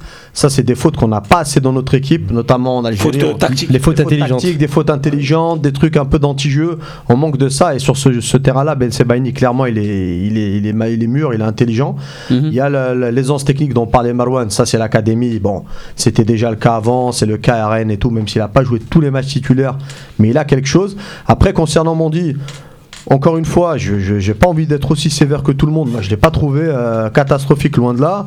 Il a été euh, honnête, sans plus. Voilà. Euh, après, concernant la, la complément- complémentarité entre les deux, je pense comme Nazim qu'il faut leur laisser du temps. Une charnière centrale, c'est 10, 15 sélections ensemble, Mhm. quitte à perdre des matchs, quitte à encaisser des buts, à, à faire des boulettes, mais avoir 10, 15 fois la même charnière. Mais et ensuite, fait, Zahir, le fait qu'il ait mieux joué à ce match-là, c'est aussi parce que peut-être il n'était pas prévu comme étant titulaire au départ. Tu vois Et donc là, il a joué vraiment avec une certaine pression et il a clairement vu ce que tout à l'heure euh, Baya disait et soulignait, à savoir que la concurrence euh, Ah était, était maintenant au rendez-vous et, du- et du coup que sa place était euh, remise en cause. Et peut-être que là, inconsciemment, ça l'a boosté et ça a fait qu'il a été meilleur, tu vois, à tout point de vue. Moi, il y a soit la concurrence, soit l'effet inverse. Moi, je me suis dit surtout que Mandy, ses performances, elles ont comm- jusqu'à la canne, personne n'a jamais remis en question Mandy. Et on le considérait comme notre meilleur défenseur, on l'a apprécié.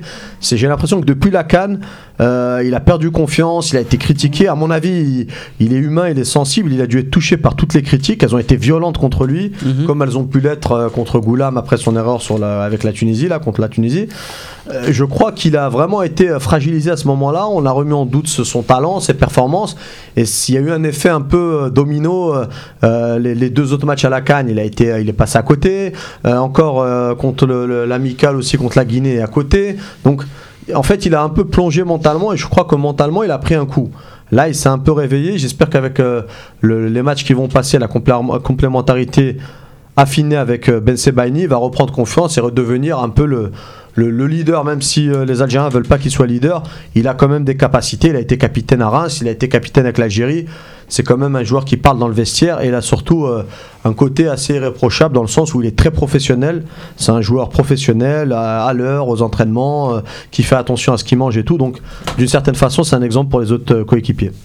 Les gars, on va avancer tranquillement dans, dans, l'émission. Avant de, parler de, de Ben Taleb, on va laisser le sujet Ben Taleb pour un peu plus tard. On verra pourquoi.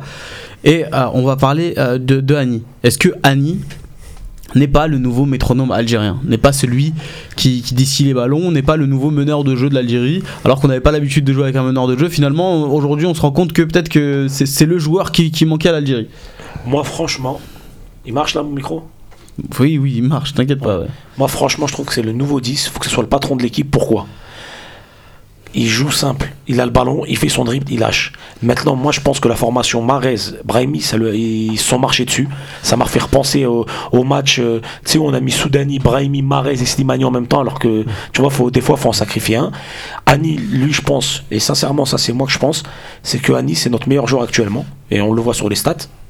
Deux buts importants en face de matchs importants comme la Tunisie et le Togo. Et il faut les mettre les buts. hein. Le but de la Tunisie en dehors de la surface, le plat du pied en pleine lucarne. Là, le lob instantané, euh, tu sais, euh, en une touche, sur une déviation, une passe d'aise de Slimani de la tête où il dévie, ou d'habitude Slimani dévie comme ça pour Soudani. Il est là, il attend les bons moments. Et euh, ce que j'aime beaucoup avec Kani, c'est qu'il joue simple. Contrairement à Brahimi, il y a toujours deux touches de plus. Tu vois, il y, a le, toujours un petit truc en plus. Lui, non, il a tac, tac, il lâche devant. Et franchement, il a la carrure pour être un patron. Zahir. Moi, je, suis, euh, je, suis- je rejoins Baya par rapport à ce qu'il dit. J'aime beaucoup Annie, j'aime beaucoup ce qu'il apporte. J'aime deux choses chez, chez lui. C'est sa simplicité. Mhm. Il- en fait, je trouve que, à l'inverse, je trouve qu'il est assez complémentaire avec Brahimi et Mahrez parce que comme il garde beaucoup le ballon, il nous fait du bien en lâchant vite, Mhm. en libérant, en jouant à une touche de balle en première intention, ça nous fait du bien. Et la deuxième chose que j'aime chez lui, c'est ce qu'il disait, c'est il est décisif. Il a des stats, il marque à tous les matchs. Euh, il trouve des, des- des bons angles pour euh, décaler le partenaire. On se souvient de sa passe pour Slimani euh, contre le, le Sénégal. Euh, Mhm. il est pied gauche, il a marqué contre la, la Tunisie. Il a encore marqué là cette semaine. Mauritanie aussi. À ce niveau-là, au niveau des stats, on peut pas lui enlever. Et il a surtout le, le troisième facteur que j'ajouterais, il a la confiance. Mhm. En ce moment, c'est un joueur qui est en confiance. Il cartonne dans son club. Donc, en moins sur 6 mois, 1 an, tu sais que tu vas bénéficier de cet aspect-là. Donc, faut en profiter. J'espère que contre la Zambie, on va voir ça. Vas-y. Euh, euh, encore une fois, je dirais que c'est mon coup de cœur depuis euh, le début de l'année. Je crois que c'est trois buts en, en six sélections depuis, depuis qu'il est en équipe nationale, quelque chose comme ça. C'est- impressionnant. Il a un ratio, enfin, chaque match, il marque quasiment un but. Voilà. Un 3 ou 4 Baya. hein. 4-5 sélections. 5 sélections, voilà, donc ça fait 60%. Enfin, bon, non, on va pas non plus euh, juger après 5 sélections, mais, mais je, dirais quand même que c'est de très bonnes bases. Euh, non, pour Henny, juste par rapport à, à une chose, c'est qu'à mon avis, moi j'aurais aimé, ma frustration c'est que j'aurais aimé le voir dans un système avec Fegouli et euh, Soudani, voilà, en 4-3-2-1 éventuellement, et voir euh, qu'est-ce que ça peut donner. Parce que c'est vrai que c'est un joueur qui est plus au- plutôt à l'aise avec Brahimi et Mahrez autour de lui, Mhm. dans un système plus ou moins où les joueurs gardent le ballon, Possession. hein. voilà, et la possession, exactement. Euh, ça peut être intéressant, notamment à domicile. Mais encore, faudrait encore le- que ça soit prouvé à l'avenir, parce qu'on a vu quand même des- beaucoup de déchets euh, lors des deux derniers matchs. Par contre, sur du jeu, j'aurais aimé le voir peut-être avec, avec au côté plus au côté d'un Soudani ou d'un Fegouli devant, pour tester un petit peu la, la compatibilité de ce joueur dans un autre système. Surtout que Hani peut jouer pour moi, et justement à juste titre ce que disait Baya, plus je le vois plus en 10 qu'en 9,5, étrangement, parce que justement, je pense que c'est quelqu'un qui a de l'aisance technique, il a la clairvoyance, la vision du jeu, Une bonne frappe. une très bonne frappe, et je pense que par rapport à ses qualités d'anticipation et de vision du jeu, il peut apporter, y compris dans un système où on aura plus de jeux directs, avec deux rampes de lancement sur, sur les côtés et une pointe devant.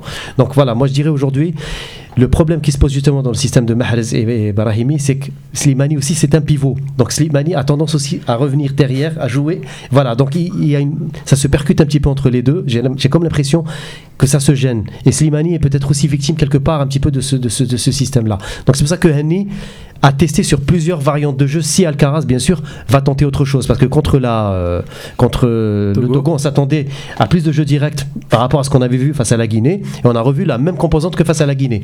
Bon, pourquoi pas Pourquoi pas Ouais. Non, ouais.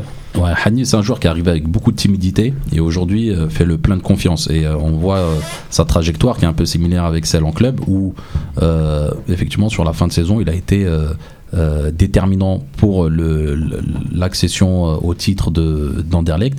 Et du coup, ça s'est fait ressentir aussi dans ses prestations en équipe nationale. Hani, malheureusement, euh, je pense que l'avenir de l'équipe nationale, euh, je dis pas qu'elle n'est pas à travers lui, mais elle n'est pas à travers le système dans lequel il est utilisé. Euh, Hani euh, va soit devoir être sacrifié, soit devoir modifier son jeu. Mhm. Clairement, je pense qu'à terme, et là, Alcaraz, il va s'en rendre compte assez rapidement, où euh, on va avoir besoin de jouer avec euh, une sentinelle et deux relayeurs. Donc deux relayeurs euh, veut dire 110, 100 joueurs euh, et 100 9,5. Donc on, les appelle comme on veut. Pour moi, 9,5 ou 10, c'est exactement la même chose. C'est exactement la même chose. Mais euh, en tout cas, soit donc Hani, il aura deux solutions. Soit bah, d'être remplaçant, soit d'être titulaire, mais du coup, il postulera un poste de relayeur ou d'excentré. Mhm. Excentré, je pense qu'il n'a pas forcément la vitesse nécessaire, suffisante pour pouvoir jouer. Il a joué beaucoup à gauche à Anderlecht cette année. D'accord, bah ça c'est une bonne donnée, Ouais. ça c'est une bonne info que tu donnes Lazaire, Ouais. parce que c'est vrai que moi On je le sait me- pas forcément. Voilà, Amaline, m'a- Amaline, il joue à Ouais. gauche déjà. voilà, que moi je m'interrogeais, je me posais des questions à savoir si c'est un Il a la polyvalence. Il, hein. joue, il peut jouer pouvait jouer 10, 9 et sur demi, le c'est-à-dire un tout petit peu plus haut ou à gauche. Voilà, donc là c'est intéressant comme donnée. Et du coup, bah, il postulera ces deux postes-là, soit relayeur euh, excentrés, soit sur les postes offensifs excentrés. Mais à mon avis, l'équipe nationale à l'avenir ne jouera plus avec un numéro 10. Et après, ce qui est dommage, c'est de se priver d'Hani proche des buts. Euh, c'est aussi se priver euh, de statistiques et euh, notamment de buts ou de passes décisives. Un truc très important qu'a Annie, tirer les coups francs. À Malines, il a mis des beaux coups francs, Lucarne. Après, il y en a un qui l'a mis raté. On a... Celui-là, euh, parce qu'il y en a, ils avaient dit, ouais, c'était un beau coup franc, mais c'est un coup franc quand même. Et il tire les coups francs, c'est pas rien. Un- moi, bah, j'étais de ceux qui disaient que c'était un beau coup franc. Je, Oui, je mais non. maintiens. Oui, mais non, un, parce que- un très beau coup franc. Mais non, Techniquement parlant, c'est c'est- Oui, une mais belle prouesse. C'était Narconada, Après- c'était Narconada comme Platini en 84. Après, après, Avant, euh, après, euh, moi je rejoins tous, mes, tous les chroniqueurs ici présents et je veux rajouter la, la- la- sa, son, sa, force mentale aussi. Il a été souvent décrié cette saison en tant que capitaine d'Anderlecht. Je crois que le coach euh, a plusieurs fois à travers la presse là, il a un petit peu tiré les oreilles. C'est lui qui a commencé. Hein. Ouais, voilà, il, il a a commencé commencé. à parler à la presse, mais voilà, quand même, euh, il a pas, son coach, il a pas épargné. Et il a quand même eu le. Il a, il a fait un petit tour sur le banc, il est revenu sur le terrain, il a fait ses performances comme si de rien n'était. Il marque contre euh, Manchester, voilà, il est toujours performant. Est- Il a marqué contre Manchester, il, c'est pas il a titillés fort. un peu parce que il estimait ne pas être considéré à sa juste valeur. À Anderlecht, il mettait beaucoup en valeur euh, Yuri Tillmans, qui est un, un super joueur, Qui est un rien à jeune, dire, euh, voilà. mais surtout l'international belge. Voilà, il peut c'est pas Il a lutter. signé pour 25 millions à Monaco. Voilà. Mm. Mais quand tu arrives à Anderlecht, tu prends le brassard, Tu prends le brassard. t'es titulaire, tu fais une saison à, On te met la pression. à deux chiffres sur les deux trucs, c'est-à-dire il a mis, euh, il a, Il a fait un dix buts, Ça faisait combien d'années que Anderlecht n'avait pas été champion hein En plus, tous ces facteurs-là, Tu vois il a mis 10 buts, 10 passes décisives, enfin 12 passes décisives, il a été meilleur passeur. Faut le dire, il est sous-coté. Il est sous-côté, il a marqué en, en Coupe d'Europe contre euh, Manchester. Il a fait des gros matchs et d'ailleurs il y avait le- c'était une anomalie parce qu'il s'était retrouvé sur le banc contre Manchester. Il à l'aller, l'aller, avant. Et au retour, il met un on but de, il met un, but de neuf, quoi. Il est toujours là. Un but de renard dans la surface. Les gars, on va, on, on va avancer un peu dans, dans l'émission. Donc la force mentale pour Rani. Ah, Yahya, juste un mot pour finir par rapport à ce que disait euh, Marwan euh, que je rejoins complètement pour euh, Yahya pour l'exploiter, pour Hani pour l'exploiter. Le seul truc, c'est que moi je doute qu'il change de système pour une raison simple, c'est qu'on a plein de joueurs offensifs, Boudbouz, Fegouli, Soudani, Marez, Brahimi, tous ceux qu'on a cités. Et ce qui dit changement de système, donc encore une place en moins pour eux, j'y crois pas trop. Les gars, euh, il nous reste très peu de temps et on a encore une surprise pour vous. Donc, la dernière question, on va passer au match, on verra pour Bental plus tard. La dernière question, on va la mettre en. Enfin, il reste deux questions, on va les mettre en une seule question. Donc, zéro but encaissé depuis le Lesotho, c'était pas arrivé. Est-ce que c'est une victoire du bloc défensif d'Alcaraz ou une défaite du, secteur offensif du Togo? Est-ce que le changement tactique en plein match et que ça, ça, ça fonctionne à peu près est le signe d'un groupe réceptif au message de son entraîneur? Bah, je me lance, allez. Vas-y. Bah écoute, je dirais que c'est toujours d'avoir un clean sheet, c'est intéressant. Sauf que bon, euh, il faut aussi, euh, on va dire, euh, relativiser quand même la performance de l'adversaire. C'était Ouais. quand même le Togo. Euh, Rabia, qui nous a battu à la Cannes 2013. Rabia que je salue au passage, s'il nous écoute, tonton Rabia, euh, qui disait qu'on allait battre, qu'on allait battre le Togo 4-0. Bah finalement, on les a battus que 1-0. On les a battus déjà. Dans un, Non, oui, oui. Lui disait qu'il fallait les battre 4-0, 4-0, c'était voilà. une C'est une contre-performance. contre-performance. Donc, j'estime qu'à ce titre-là, et vu de ce que j'ai vu du Togo, c'est une équipe en reconstruction avec le, le- le- le- Comme nous. le vieux briscard à des bailleurs devant. Mhm. Bon, et il y a quand même beaucoup, du tra- beaucoup de travail à faire et je dirais sincèrement que là, on est quand même dans un. On pourra pas parler de victoire du bloc défensif euh, comme ça parce que c'est vrai qu'on n'a pas encaissé de but. C'est très important sur le plan psychologique. On Mhm. stoppe l'hémorragie qui date quand même depuis un certain temps, hein, depuis je crois euh, plus d'un an hein, ou un an et demi. Un peu euh, moins d'un an. un peu moins d'un an, voilà. Donc c'est quand même impressionnant. Là, il faut, voilà, il fallait mettre un terme. On encaisse zéro but, donc on va, ça va donner de la confiance au duo B- Ben Sebaini, euh, Mandi, entre autres dans l'axe, mais également les latéraux, bien sûr, parce que tout le monde compte. Par contre, encore une fois, et c'est là, je vais ouvrir peut-être la transition par rapport à la surprise que tu as déjà, euh, c'est que pour moi c'était une découverte. Ben Taleb en position basse, en milieu de terrain, ça m'a apporté davantage peut-être un petit peu de réconfort par rapport Mhm. au fait que peut-être que Alcaraz va essayer de repartir en travaillant d'abord sur les fondamentaux, c'est-à-dire le travail défensif, l'organisation tactique. Et donc, quand tu parles de réceptif, caractère réceptif des joueurs, Mhm. je pense qu'on arrive justement au, au- au niveau de, de- de maturité de cette équipe qui devait, je te le rappelle, Mhm. euh, être favorite pour la CAN 2015 et 2017 et que malheureusement au final on connaît tous les résultats donc je me dis aujourd'hui après ces deux échecs consécutifs même si à la CAN 2015 c'était un échec un peu moins retentissant mais moi je considérais quand même que, c'était un échec c'est qu'aujourd'hui on se dit peut-être que c'est la, la- la maturité des joueurs qui permet de penser qu'aujourd'hui les joueurs seront davantage plus ré- réceptifs à l'avenir. On verra. Marwan. Ouais, je suis sûr que quand tu as préparé ton programme et notamment cette question-là, tu as pensé à la forteresse d'Alcatraz. c'est ça qui- t'a influencé ou pas? Je- moi, non, mais. moi, j'en suis convaincu. c'est- Non, C'est mais- mignon, c'est mignon. mais en, en réalité, la, on va dire le, le fait de ne pas avoir pris de but, c'est simplement dû à la, à la faiblesse de l'adversaire. Parce que clairement, on a quand même été exposé. Euh, ils n'ont pas été très dangereux, même si sur un ou deux corners, ils ont quand même failli faire mouche. Euh, Mhm. On a été bizarrement absent dans les duels aériens, en tout cas sur les corners, euh, là où généralement c'est plutôt notre force, aussi bien offensivement que défensivement. Et, euh, et, et du coup, euh, en termes d'organisation, c'est vrai, tout à l'heure vous parliez de variantes, c'est vrai que dans la, pendant le match, euh, l'évolution tactique, c'est qu'on avait la possibilité de passer soit en 3-5-2, soit en 4-5-1. Donc en 3-5-2, quand Ben Taleb descendait d'un cran, il venait se faufiler entre les deux centraux. Et du coup, ça laissait place en réalité à, à Guedjura dans l'axe et les joueurs sur les côtés donc qui, qui, qui, qui, qui- qui se réaxaient. Et donc là, clairement, on a vu une nouvelle variante euh, du jeu, on a vu une évolution tactique. Par contre, euh, Ben Taleb, je pense que ce serait du gâchis de l'utiliser à ce poste-là, en, en- au poste de sentinelle, pour la simple et bonne raison, c'est la même chose que pour Hani, c'est un joueur, voilà, on l'a vu au Nigeria, il n'a pas Il a fait un très frappe. grand match, mais de 30 mètres, il a mis une mine en pleine lucarne. Et si Mm. les Allemands ils l'ont acheté, si les Allemands en raffolent, c'est vraiment pour son côté allemand. Et du coup, son côté. D'ailleurs, il a été élu le plus frappe, beau but de, de la saison. hein. Exactement, frappe de Il Bundesliga. est en Donc, lice pour être meilleur joueur, un des meilleurs joueurs jeunes Ouais. Donc, euh, tu vois, pour tous- toutes ces raisons-là, tu peux pas te priver de Ouais, c'est un Taleb 8, c'est un 8, dans les lui, c'est pas un 30-40. 6. Voilà, c'est un 8. En plus, il manque d'agressivité, en tout cas, une, de bonne agressivité euh, sur l'aspect défensif.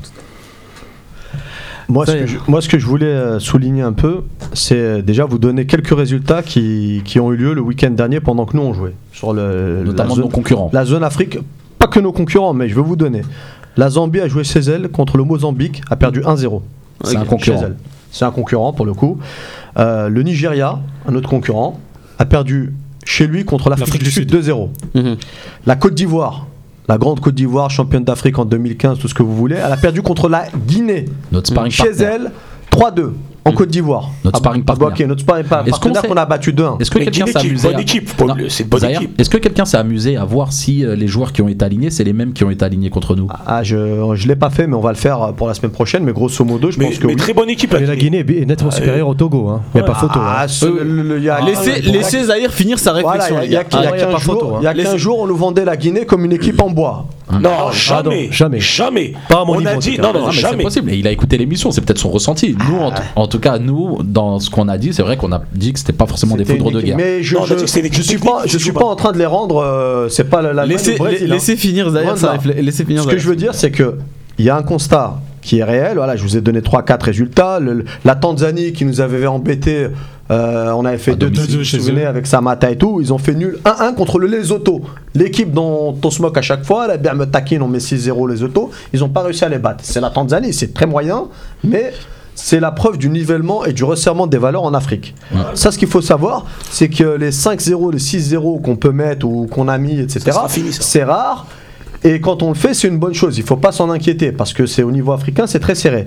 Donc ça, c'est le premier constat. Donc qu'on gagne 1-0 contre le Togo, il n'y a pas à s'en faire au niveau du, du score en lui-même. Qu'on garde notre cage inviolée, c'est une très bonne nouvelle compte tenu de notre situation, euh, du contexte, des derniers matchs et des buts qu'on a pris. Et ensuite, ce qu'il faut se dire, euh, Nazim dit le Togo est en, est en reconstruction. Je suis tout à fait d'accord. Mais l'Algérie, elle est en quoi? Elle est, en, elle est complètement. euh, Oui, mais, mais, on est en train de oui, refaire la, la première dalle, la dalle Zahir, de Zahir, sol. le- Zahir, on non, est en train de tout refaire. Non, non, il n'y a pas à refaire. On va dire reconstruction partielle. ah, On a changé je vais dire- on a fois d'entraîneur pendant un an. Excusez-moi, rapidement, je vais dire une chose. L'Algérie, il y a juste des joueurs à mettre sur le banc. Ton équipe, elle est meilleure. T'enlèves Guedjoura, tu mets Benrit. Zéphane à droite, ton ami Attal. Il y a juste des. C'est pas un problème avec de toi, c'est- tactique. c'est dire des ajustements Des Ah, mais ajustements. ça s'appelle- C'est- ah non, je suis avec désolé. trop Là, je suis désolé. Bah, c'est- Là, je suis désolé, c'est- je vais c'est rejoindre Zahir. ça marche. Parce c'est une, une, équipe- une équipe, une football. équipe qui a 4 sélectionneurs, 5 sélectionneurs en moins de En 2 ans. Écoutez-moi, excusez-moi, c'est les gars. Deux reconstruction. pré- je vais vous dire, Excusez-moi. deux présidents. Attends, ben, On n'a pas de sentinelle, on n'a pas de sentinelle, Je te laisse. Deux présidents de fédération. Un président élu, on ne sait pas comment. 15 jours avant, il n'est pas candidat. il devient président de la fédération. Ensuite, 4 ou 5 sélectionneurs. Oui. Il y en a qui parlent pas français. L'arabe, je vais, je vais pas leur demander Non, mais ça, de c'est parler arabe. avant, c'est avant. C'est Raoura. Moi, je te parle Zetchi, il n'y en a qu'un. Là, l'entraîneur parle pas français. hein. Ouais, mais, Autant, il a mis- autant te le dire. Ouais, mais il a mis un entraîneur avec son staff. C'est pas rien. Ouais. Les Ken, c'est des vieux tout seul. Avec son staff, ouais, si Ouais. tu veux. Bref, 5 sélectionneurs en un an. Les joueurs, ils savent plus à qui parler. Le mec, il l'appelle, il lui dit T'es convoqué pour le match. Il sait que pour le match d'après, il va plus le convoquer puisqu'il sera plus là. En gros, s'il perd ou s'il fait nul, ouais. il, est, il est viré. Bon, beaucoup d'instabilité. Des joueurs, on en appelle, on en rappelle. Le capitaine et le vice-capitaine, euh, Karl Medjani et Sofiane On les change à chaque match, les Ils, capitaines. ils sont capitaines et vice-capitaines. Le rassemblement d'après, un mois après, ils sont pas à la canne. C'est Oui, exceptionnel. ça là- existe dans aucun pays. Non, là, ça, tu- c'est- ça existe dans aucun Après, pays. on a eu un est. capitaine pour la canne, maintenant on a un capitaine mais je pour qualifications. On a eu deux capitaines à la canne. juste- pour revenir au, au- à la petite compo là que tu avais donné Zahir, les, petites, les petits résultats, il y a Salah Bey, merci Salah de, de- de- du forum qui nous envoie les compos de Guinée et c'est à peu près la même à part Yatara, à part un joueur. Voilà. Donc c'est exactement la, la même compo. C'est moi qui a posé la question. hein. D'accord. Voilà. Et Donc je, merci Salah. je voulais dire, je voulais dire- Reprenez les gars. je voulais répondre à Zahir parce qu'il m'a, il- voilà, il m'a, il m'a répondu. Maintenant, moi, je te dis une chose, c'est que là, l'époque Rawa, on était tous d'accord que c'était n'importe quoi, tout ça. Là, c'est revenu. On est en train de dire quoi? Et c'est super simple. Le football, t'as des bons joueurs qui sont intelligents. T'as des mecs comme Ben Sebaini qui a réglé le problème de la défense. Il a Il réglé le problème. On a pris des Non, buts mais- à tous les matchs où il était là. C'est le premier match où on prend pas de Non, buts. non, non, non, excuse-moi, excuse-moi. On a Il pris deux contre le il a fait, Zimbabwe, non, on en a pris, Il euh, a fait contre le aucune Sénégal, erreur. on a- Qui, a- qui- qui s'est pris les buts? Un but contre son camp contre Non, la le Sénégal, il a pas C'est joué, menti. euh, Sénégal l'a pas joué. Sénégal, il a pas joué. Zimbabwe, il a été intraitable sur tous ses duels, il les a tous gagnés. Ouais. Non, non, il a pas joué. pas, on voulait mettre Guédjoura en dé- On en avait même en défense. Ah, il était blessé. Non, c'était Zimbabwe. D'accord. Attends, je finis, je finis rapidement. Juste pour te dire une chose, c'est que le football, on demande juste des joueurs, tu les mets, ils sont intelligents, c'est fini. C'est, c'est aussi simple. Ça C'est pas aussi simple que Bah- ça. bah si, Même. Lionel Messi, il est intelligent, il n'arrive pas à marquer avec non, l'Argentine. non, non, mais les emmène en finale. Excuse-moi, je voulais juste te dire une chose. Non, mais je te parle de Lionel Messi, 5 fois ballon d'or. euh, Attal, Attal. euh, Ben Reit, il a, il a rien gagné, Miskin. Euh, Il vient de jouer au football. Attal l'a gagné quoi, Attal Attal, il a rien fait encore, Attal. Mais il a il fait. n'y a pour- que toi qui t'enflamme. Mais c'est un, c'est un Attal super vient de commencer, Miskin, c'est un gentil garçon. faut le laisser travailler, il va apprendre à se placer. il Mais va il est 100 travailler. fois meilleur que Et- tout ce que et nous il a va essayer- ramené. Et va essayer d'aller en. Excuse-moi, Les gars, les gars, les gars. Juste ça et c'est fini. Attal a été meilleur que toutes les merdes qu'on nous a ramenées d'Europe. Je te dis la vérité, à droite, il n'y a rien eu. Là, là, là, par contre, euh, non. Petit Non, dérapage. Là, là, là, Un là, gros tu- tu, dérapage. as, tu, as, tu as un langage inapproprié. Vulgaire. Non, pas des merdes, des poubelles, on va dire. Non, gens- ça reste Hachak, ça se inapproprié. dit pas déjà. non, Ça, non. ça reste respecte, très inapproprié. Et je vais pas. Allez, mais à un moment, faut, à un moment, Non, faut avouer que le local, il peut régler Baya. le problème de l'équipe Baya, nationale. tu as, dit que tu as passé un an à Blida, tout ça, c'est des expressions qui s'utilisent pas, Hachak, ça se dit pas déjà. Si tu as vécu là-bas, tu connais la mentalité, eh ben, Excuse-moi, allez, j'ai pas dit ça, j'ai dit que. Pour le respect, parce que peut-être qu'il y a ses frères qui écoutent, ses sœurs, ses Non, j'ai pas parents. parlé- j'ai parlé de qui Ah, bah, des- Non, mais J'ai- là, j'ai non, dit, là, euh, désolé. Tout à l'heure, c'était d'ailleurs, on parlait là, de l'élection des Mais capitaines. allez. Nous, nous, on s'est amusé en début de saison à, à faire une émission où on devait chacun proposer un capitaine, mais il faut plus nous faire ce genre de focus là ou de chronique. Ça change tout le temps. De, de, de rubrique, bah ouais, ça change tout le temps. La prochaine fois, il faut nous dire, bon, quel capitaine pour le prochain match Voilà. Moi, j'ai juste, j'ai juste, j'ai juste un point à ajouter par rapport à Zahir. Zahir, je suis d'accord avec toi sur la reconstruction de l'équipe nationale, mais pour moi, c'est une reco- sur reconstruction partielle. Parce que c'est une équipe quand même qui arrive à maturité. Tu as 70% des joueurs qui sont dans le 11 qui devaient gagner la CAN mais attends. 2015 et 2017. Enfin, je veux dire, Non, voilà. Moi, je, moi, je, Il y en a qui n'étaient pas là à la CAN Voilà. 2010. Non, mais ce que je veux dire, les la plus- maturité, mais on les a enlevés. Voilà, c'est ça. Donc, La ma- la aujourd'hui, majorité ils sont des supposés joueurs- être, être à maturité. Donc, normalement, on ne doit plus être en reconstruction, mais plutôt dans un perfectionnement. Je rejoins Zahir quand il dit l'instabilité, je le rejoins. Ça fait deux ans Là- que les joueurs ils savent pas euh, ce qu'ils font. Voilà, la majorité des joueurs sélectionnés aujourd'hui, ils savent pas dans deux mois s'ils seront encore seront là. sélectionnés, Ils malgré savent. leur performance. S'ils sont sélectionnés, ils savent pas si à quel poste ils vont jouer. Ils sont remis en pas- concurrence, tu veux dire Ils sont remis en pas- Ils dans- sont dans même dans le groupe, ils savent pas s'ils vont être. Le, le- le- le- tout, tout ce que tout ce qu'on disait tout à l'heure à chaque fois pour les exemples de Goulam, de Marez, etc. C'est pas, ça justifie pas euh, des performances moindres ou quoi que ce soit. Mais une instabilité pour travailler, Mhm. franchement, on doit être la seule sélection où on a changé d'entraîneur quatre fois en un an. Je- Franchement, Ça sera chercher. fini. Ça sera fini avec en, Zetchi. même en Ça sera Syrie, fini. ils sont en guerre civile, ils sont stables. Ouais, mais ils habitent en quand même un malaise. Ouais, mais l'équipe nationale, elle, en Irak, elle est au Irak, il y a des Qatar bombes. ou est à l'étranger. En Irak, il y a des bombes qui explosent, ils marchent, ils sont plus stables que nous. Zahir, t'as vu les statistiques Quand même. T'as vu les statistiques des changements d'entraîneur dans le championnat algérien Ah, Je crois que c'est les records. l'avais donné. C'est Toffer, Toffer, il a eu les l'avais stats. donné, C'est 73. le record C'est mondial. impressionnant. C'est un 73. record mondial. Record. Oui, mais ça sera fini avec Zetchi, l'équipe nationale. Là, Alcaraz, donc, parti pour deux ans. on est en train de dire- Zetchi, je sens le changement. On, est- on est en train de Avec Zetchi, le changement. On tire ces constats-là maintenant. et on est surpris de voir- d'avoir des difficultés. À un moment, on travaille, on Hanashi, Hanashi, reconstruit. on a changé combien d'entraîneurs Hanashi, Hanashi. euh, Excusez-moi, 122, 122. Merci Médéa. Dans toute sa carrière. excusez-moi tout à l'heure euh, aux auditeurs si j'ai dit un gros mot. Médéa. Je voulais, non, je voulais m'excuser à tous les auditeurs, j'ai dit un gros mot. Je voulais pas dire le mot merde, mais des arnaques. Ça va. Voilà, ça passe mieux. Donc, cette instabilité-là, Marwan, Elle est elle c'est un fait. On va pas remettre en cause le, le- le système algérien. C'est comme ça qu'on fonctionne. On est, mentalité, on on est tous on est comme ça. pas, on est On passionné, ça. On est sanguin, on est sanguin. sanguin, tout Ouais, ça. on est tous instables. Mais à un moment, si on raisonne, on se dit aussi, on peut pas toujours condamner les, les gens et, Ouais, mais tu et tous les matchs remettre tout en cause. Zahir, à il y un a moment, la défense, si elle encaisse deux buts là, de la charnière centrale, il ben, faut la Faut la continuer, voilà. Zahir, il y a quelques émissions en arrière, tu disais le contraire. Tu disais que l'équipe, en réalité, elle n'avait pas besoin de révolution. Comme moi, je disais que si, il fallait renouveler l'effectif, il fallait donner Non, dans les 109. non. Et toi, tu disais que non, qu'il n'y avait pas forcément de. Il y avait que quelques réglages. Je suis- à mais faire, je suis d'ac- mais non. pas de révolution. Tu m'as pas compris. Là, tu dis le contraire. Tu dis Non. qu'il faut revoir les fondations, il faut revoir Non, la quand je te dis les construction. fondations, dans le sens où faut dire aux gars, le, groupe à appeler, c'est le même. C'est ça que je te disais la dernière fois. Le groupe des 23, on en a 18 ou 20. Il n'y a pas de nouveauté. Tu vas pas me faire croire que Goulam, on peut pas le sélectionner. C'est Non, impossible. c'est impossible. Non, Riyad. Mahrez, Mais les c'est mettre sur le banc. impossible. Non, les mettre sur le banc. Yassine Brahimi, c'est Mais impossible. les mettre sur le banc, Les utiliser différemment. Les gars, les gars, les gars, les gars. Ah, vous vous attention, êtes attention. Reste une question ou Non, non, les gars, vous vous êtes, vous êtes enflammés. Attention, on a dit les mettre sur le banc. Vous, pas au dit final, les- vous n'avez pas vraiment Répondu à la question. répondu à la question. Est-ce que le groupe il est réceptif au discours d'Alcaraz? C'est ça qu'on veut savoir. J'ai Oui, répondu par oui, non. tout à l'heure. Oui, oui, oui. Mais toi, tu as répondu, mais après tout le reste, On non. Moi, je dis oui, moi, je oui. Moi, j'ai pas de réponse à ça. Moi, je pas dis de oui. réponse. J'ai pas Moi, de je dis oui. réponse à- Pourquoi Parce que tu vois, même quand le fait qu'ils soient allés les voir en Europe, comme il disait, il est parti les voir, déjà ça les a touchés et ils sont réceptifs et il y a un nouveau projet. Et il y a aussi une chose que j'ai beaucoup aimé, il y, avait son adjoint qui venait à chaque fois le voir, tu vois, qui lui parlait. Ça, il y avait pas. hein. Et l'ambiance sur le banc de touche. Son adjoint faisait la Les joueurs étaient, étaient impliqués, on les sentait, ils avaient tous le sourire, ça se voyait, il y avait, il y avait une certaine complicité entre eux. Ça, ils ont toujours été impliqués comme ça. non, non, non, pendant la CAN 2017, c'était pas pareil. On Ah, voyait pas la même ambiance sur le banc de touche. Franchement, moi, j'ai toujours l'impression d'avoir euh, d'avoir une équipe J'ai vu des joueurs souriants qui essayaient quand même de, de- de se soutenir entre eux, qui essayaient de. Voilà. Non, non, mais pour moi, c'est. Il y a un bon état d'esprit, je, je le sens. Bah, Inch'Allah, pourvu que ça dure. Pourvu que ça dure, exactement.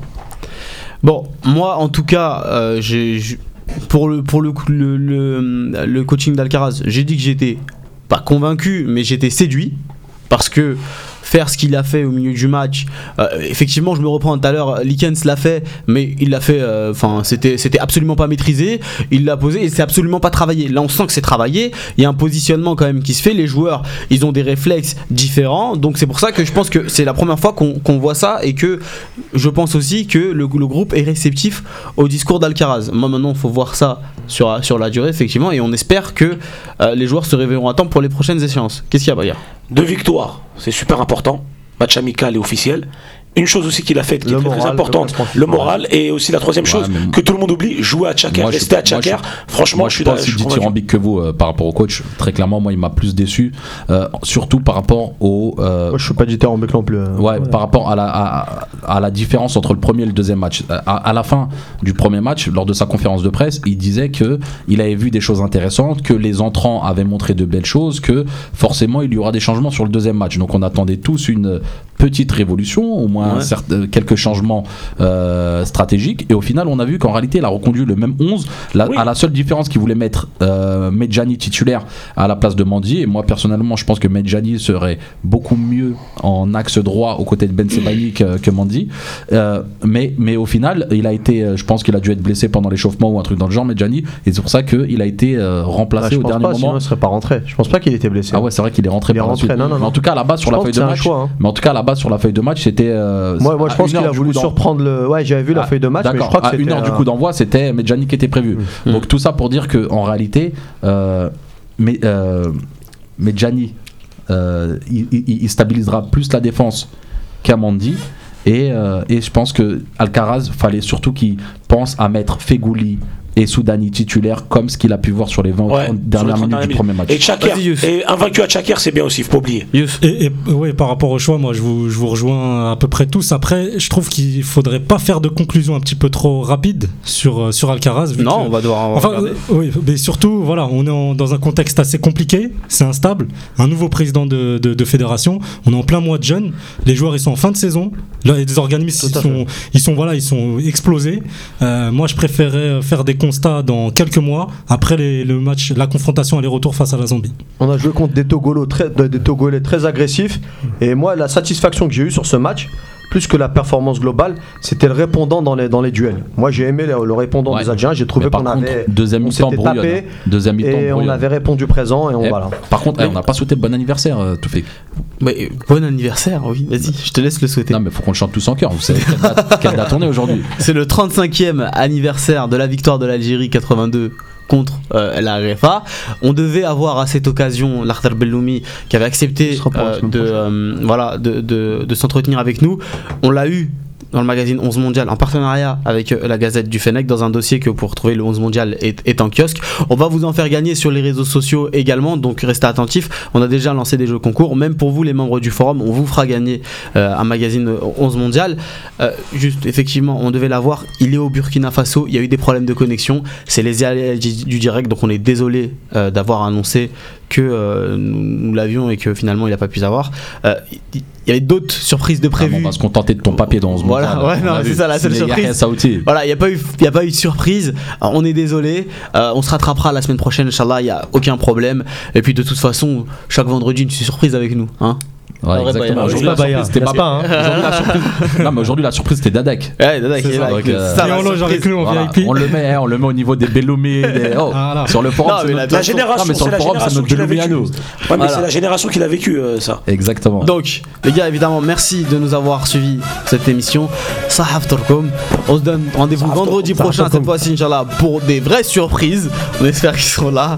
Et puis, à bientôt sur dynamicradio.fr pour un nouvel- une nouvelle émission de C'est vous l'expert.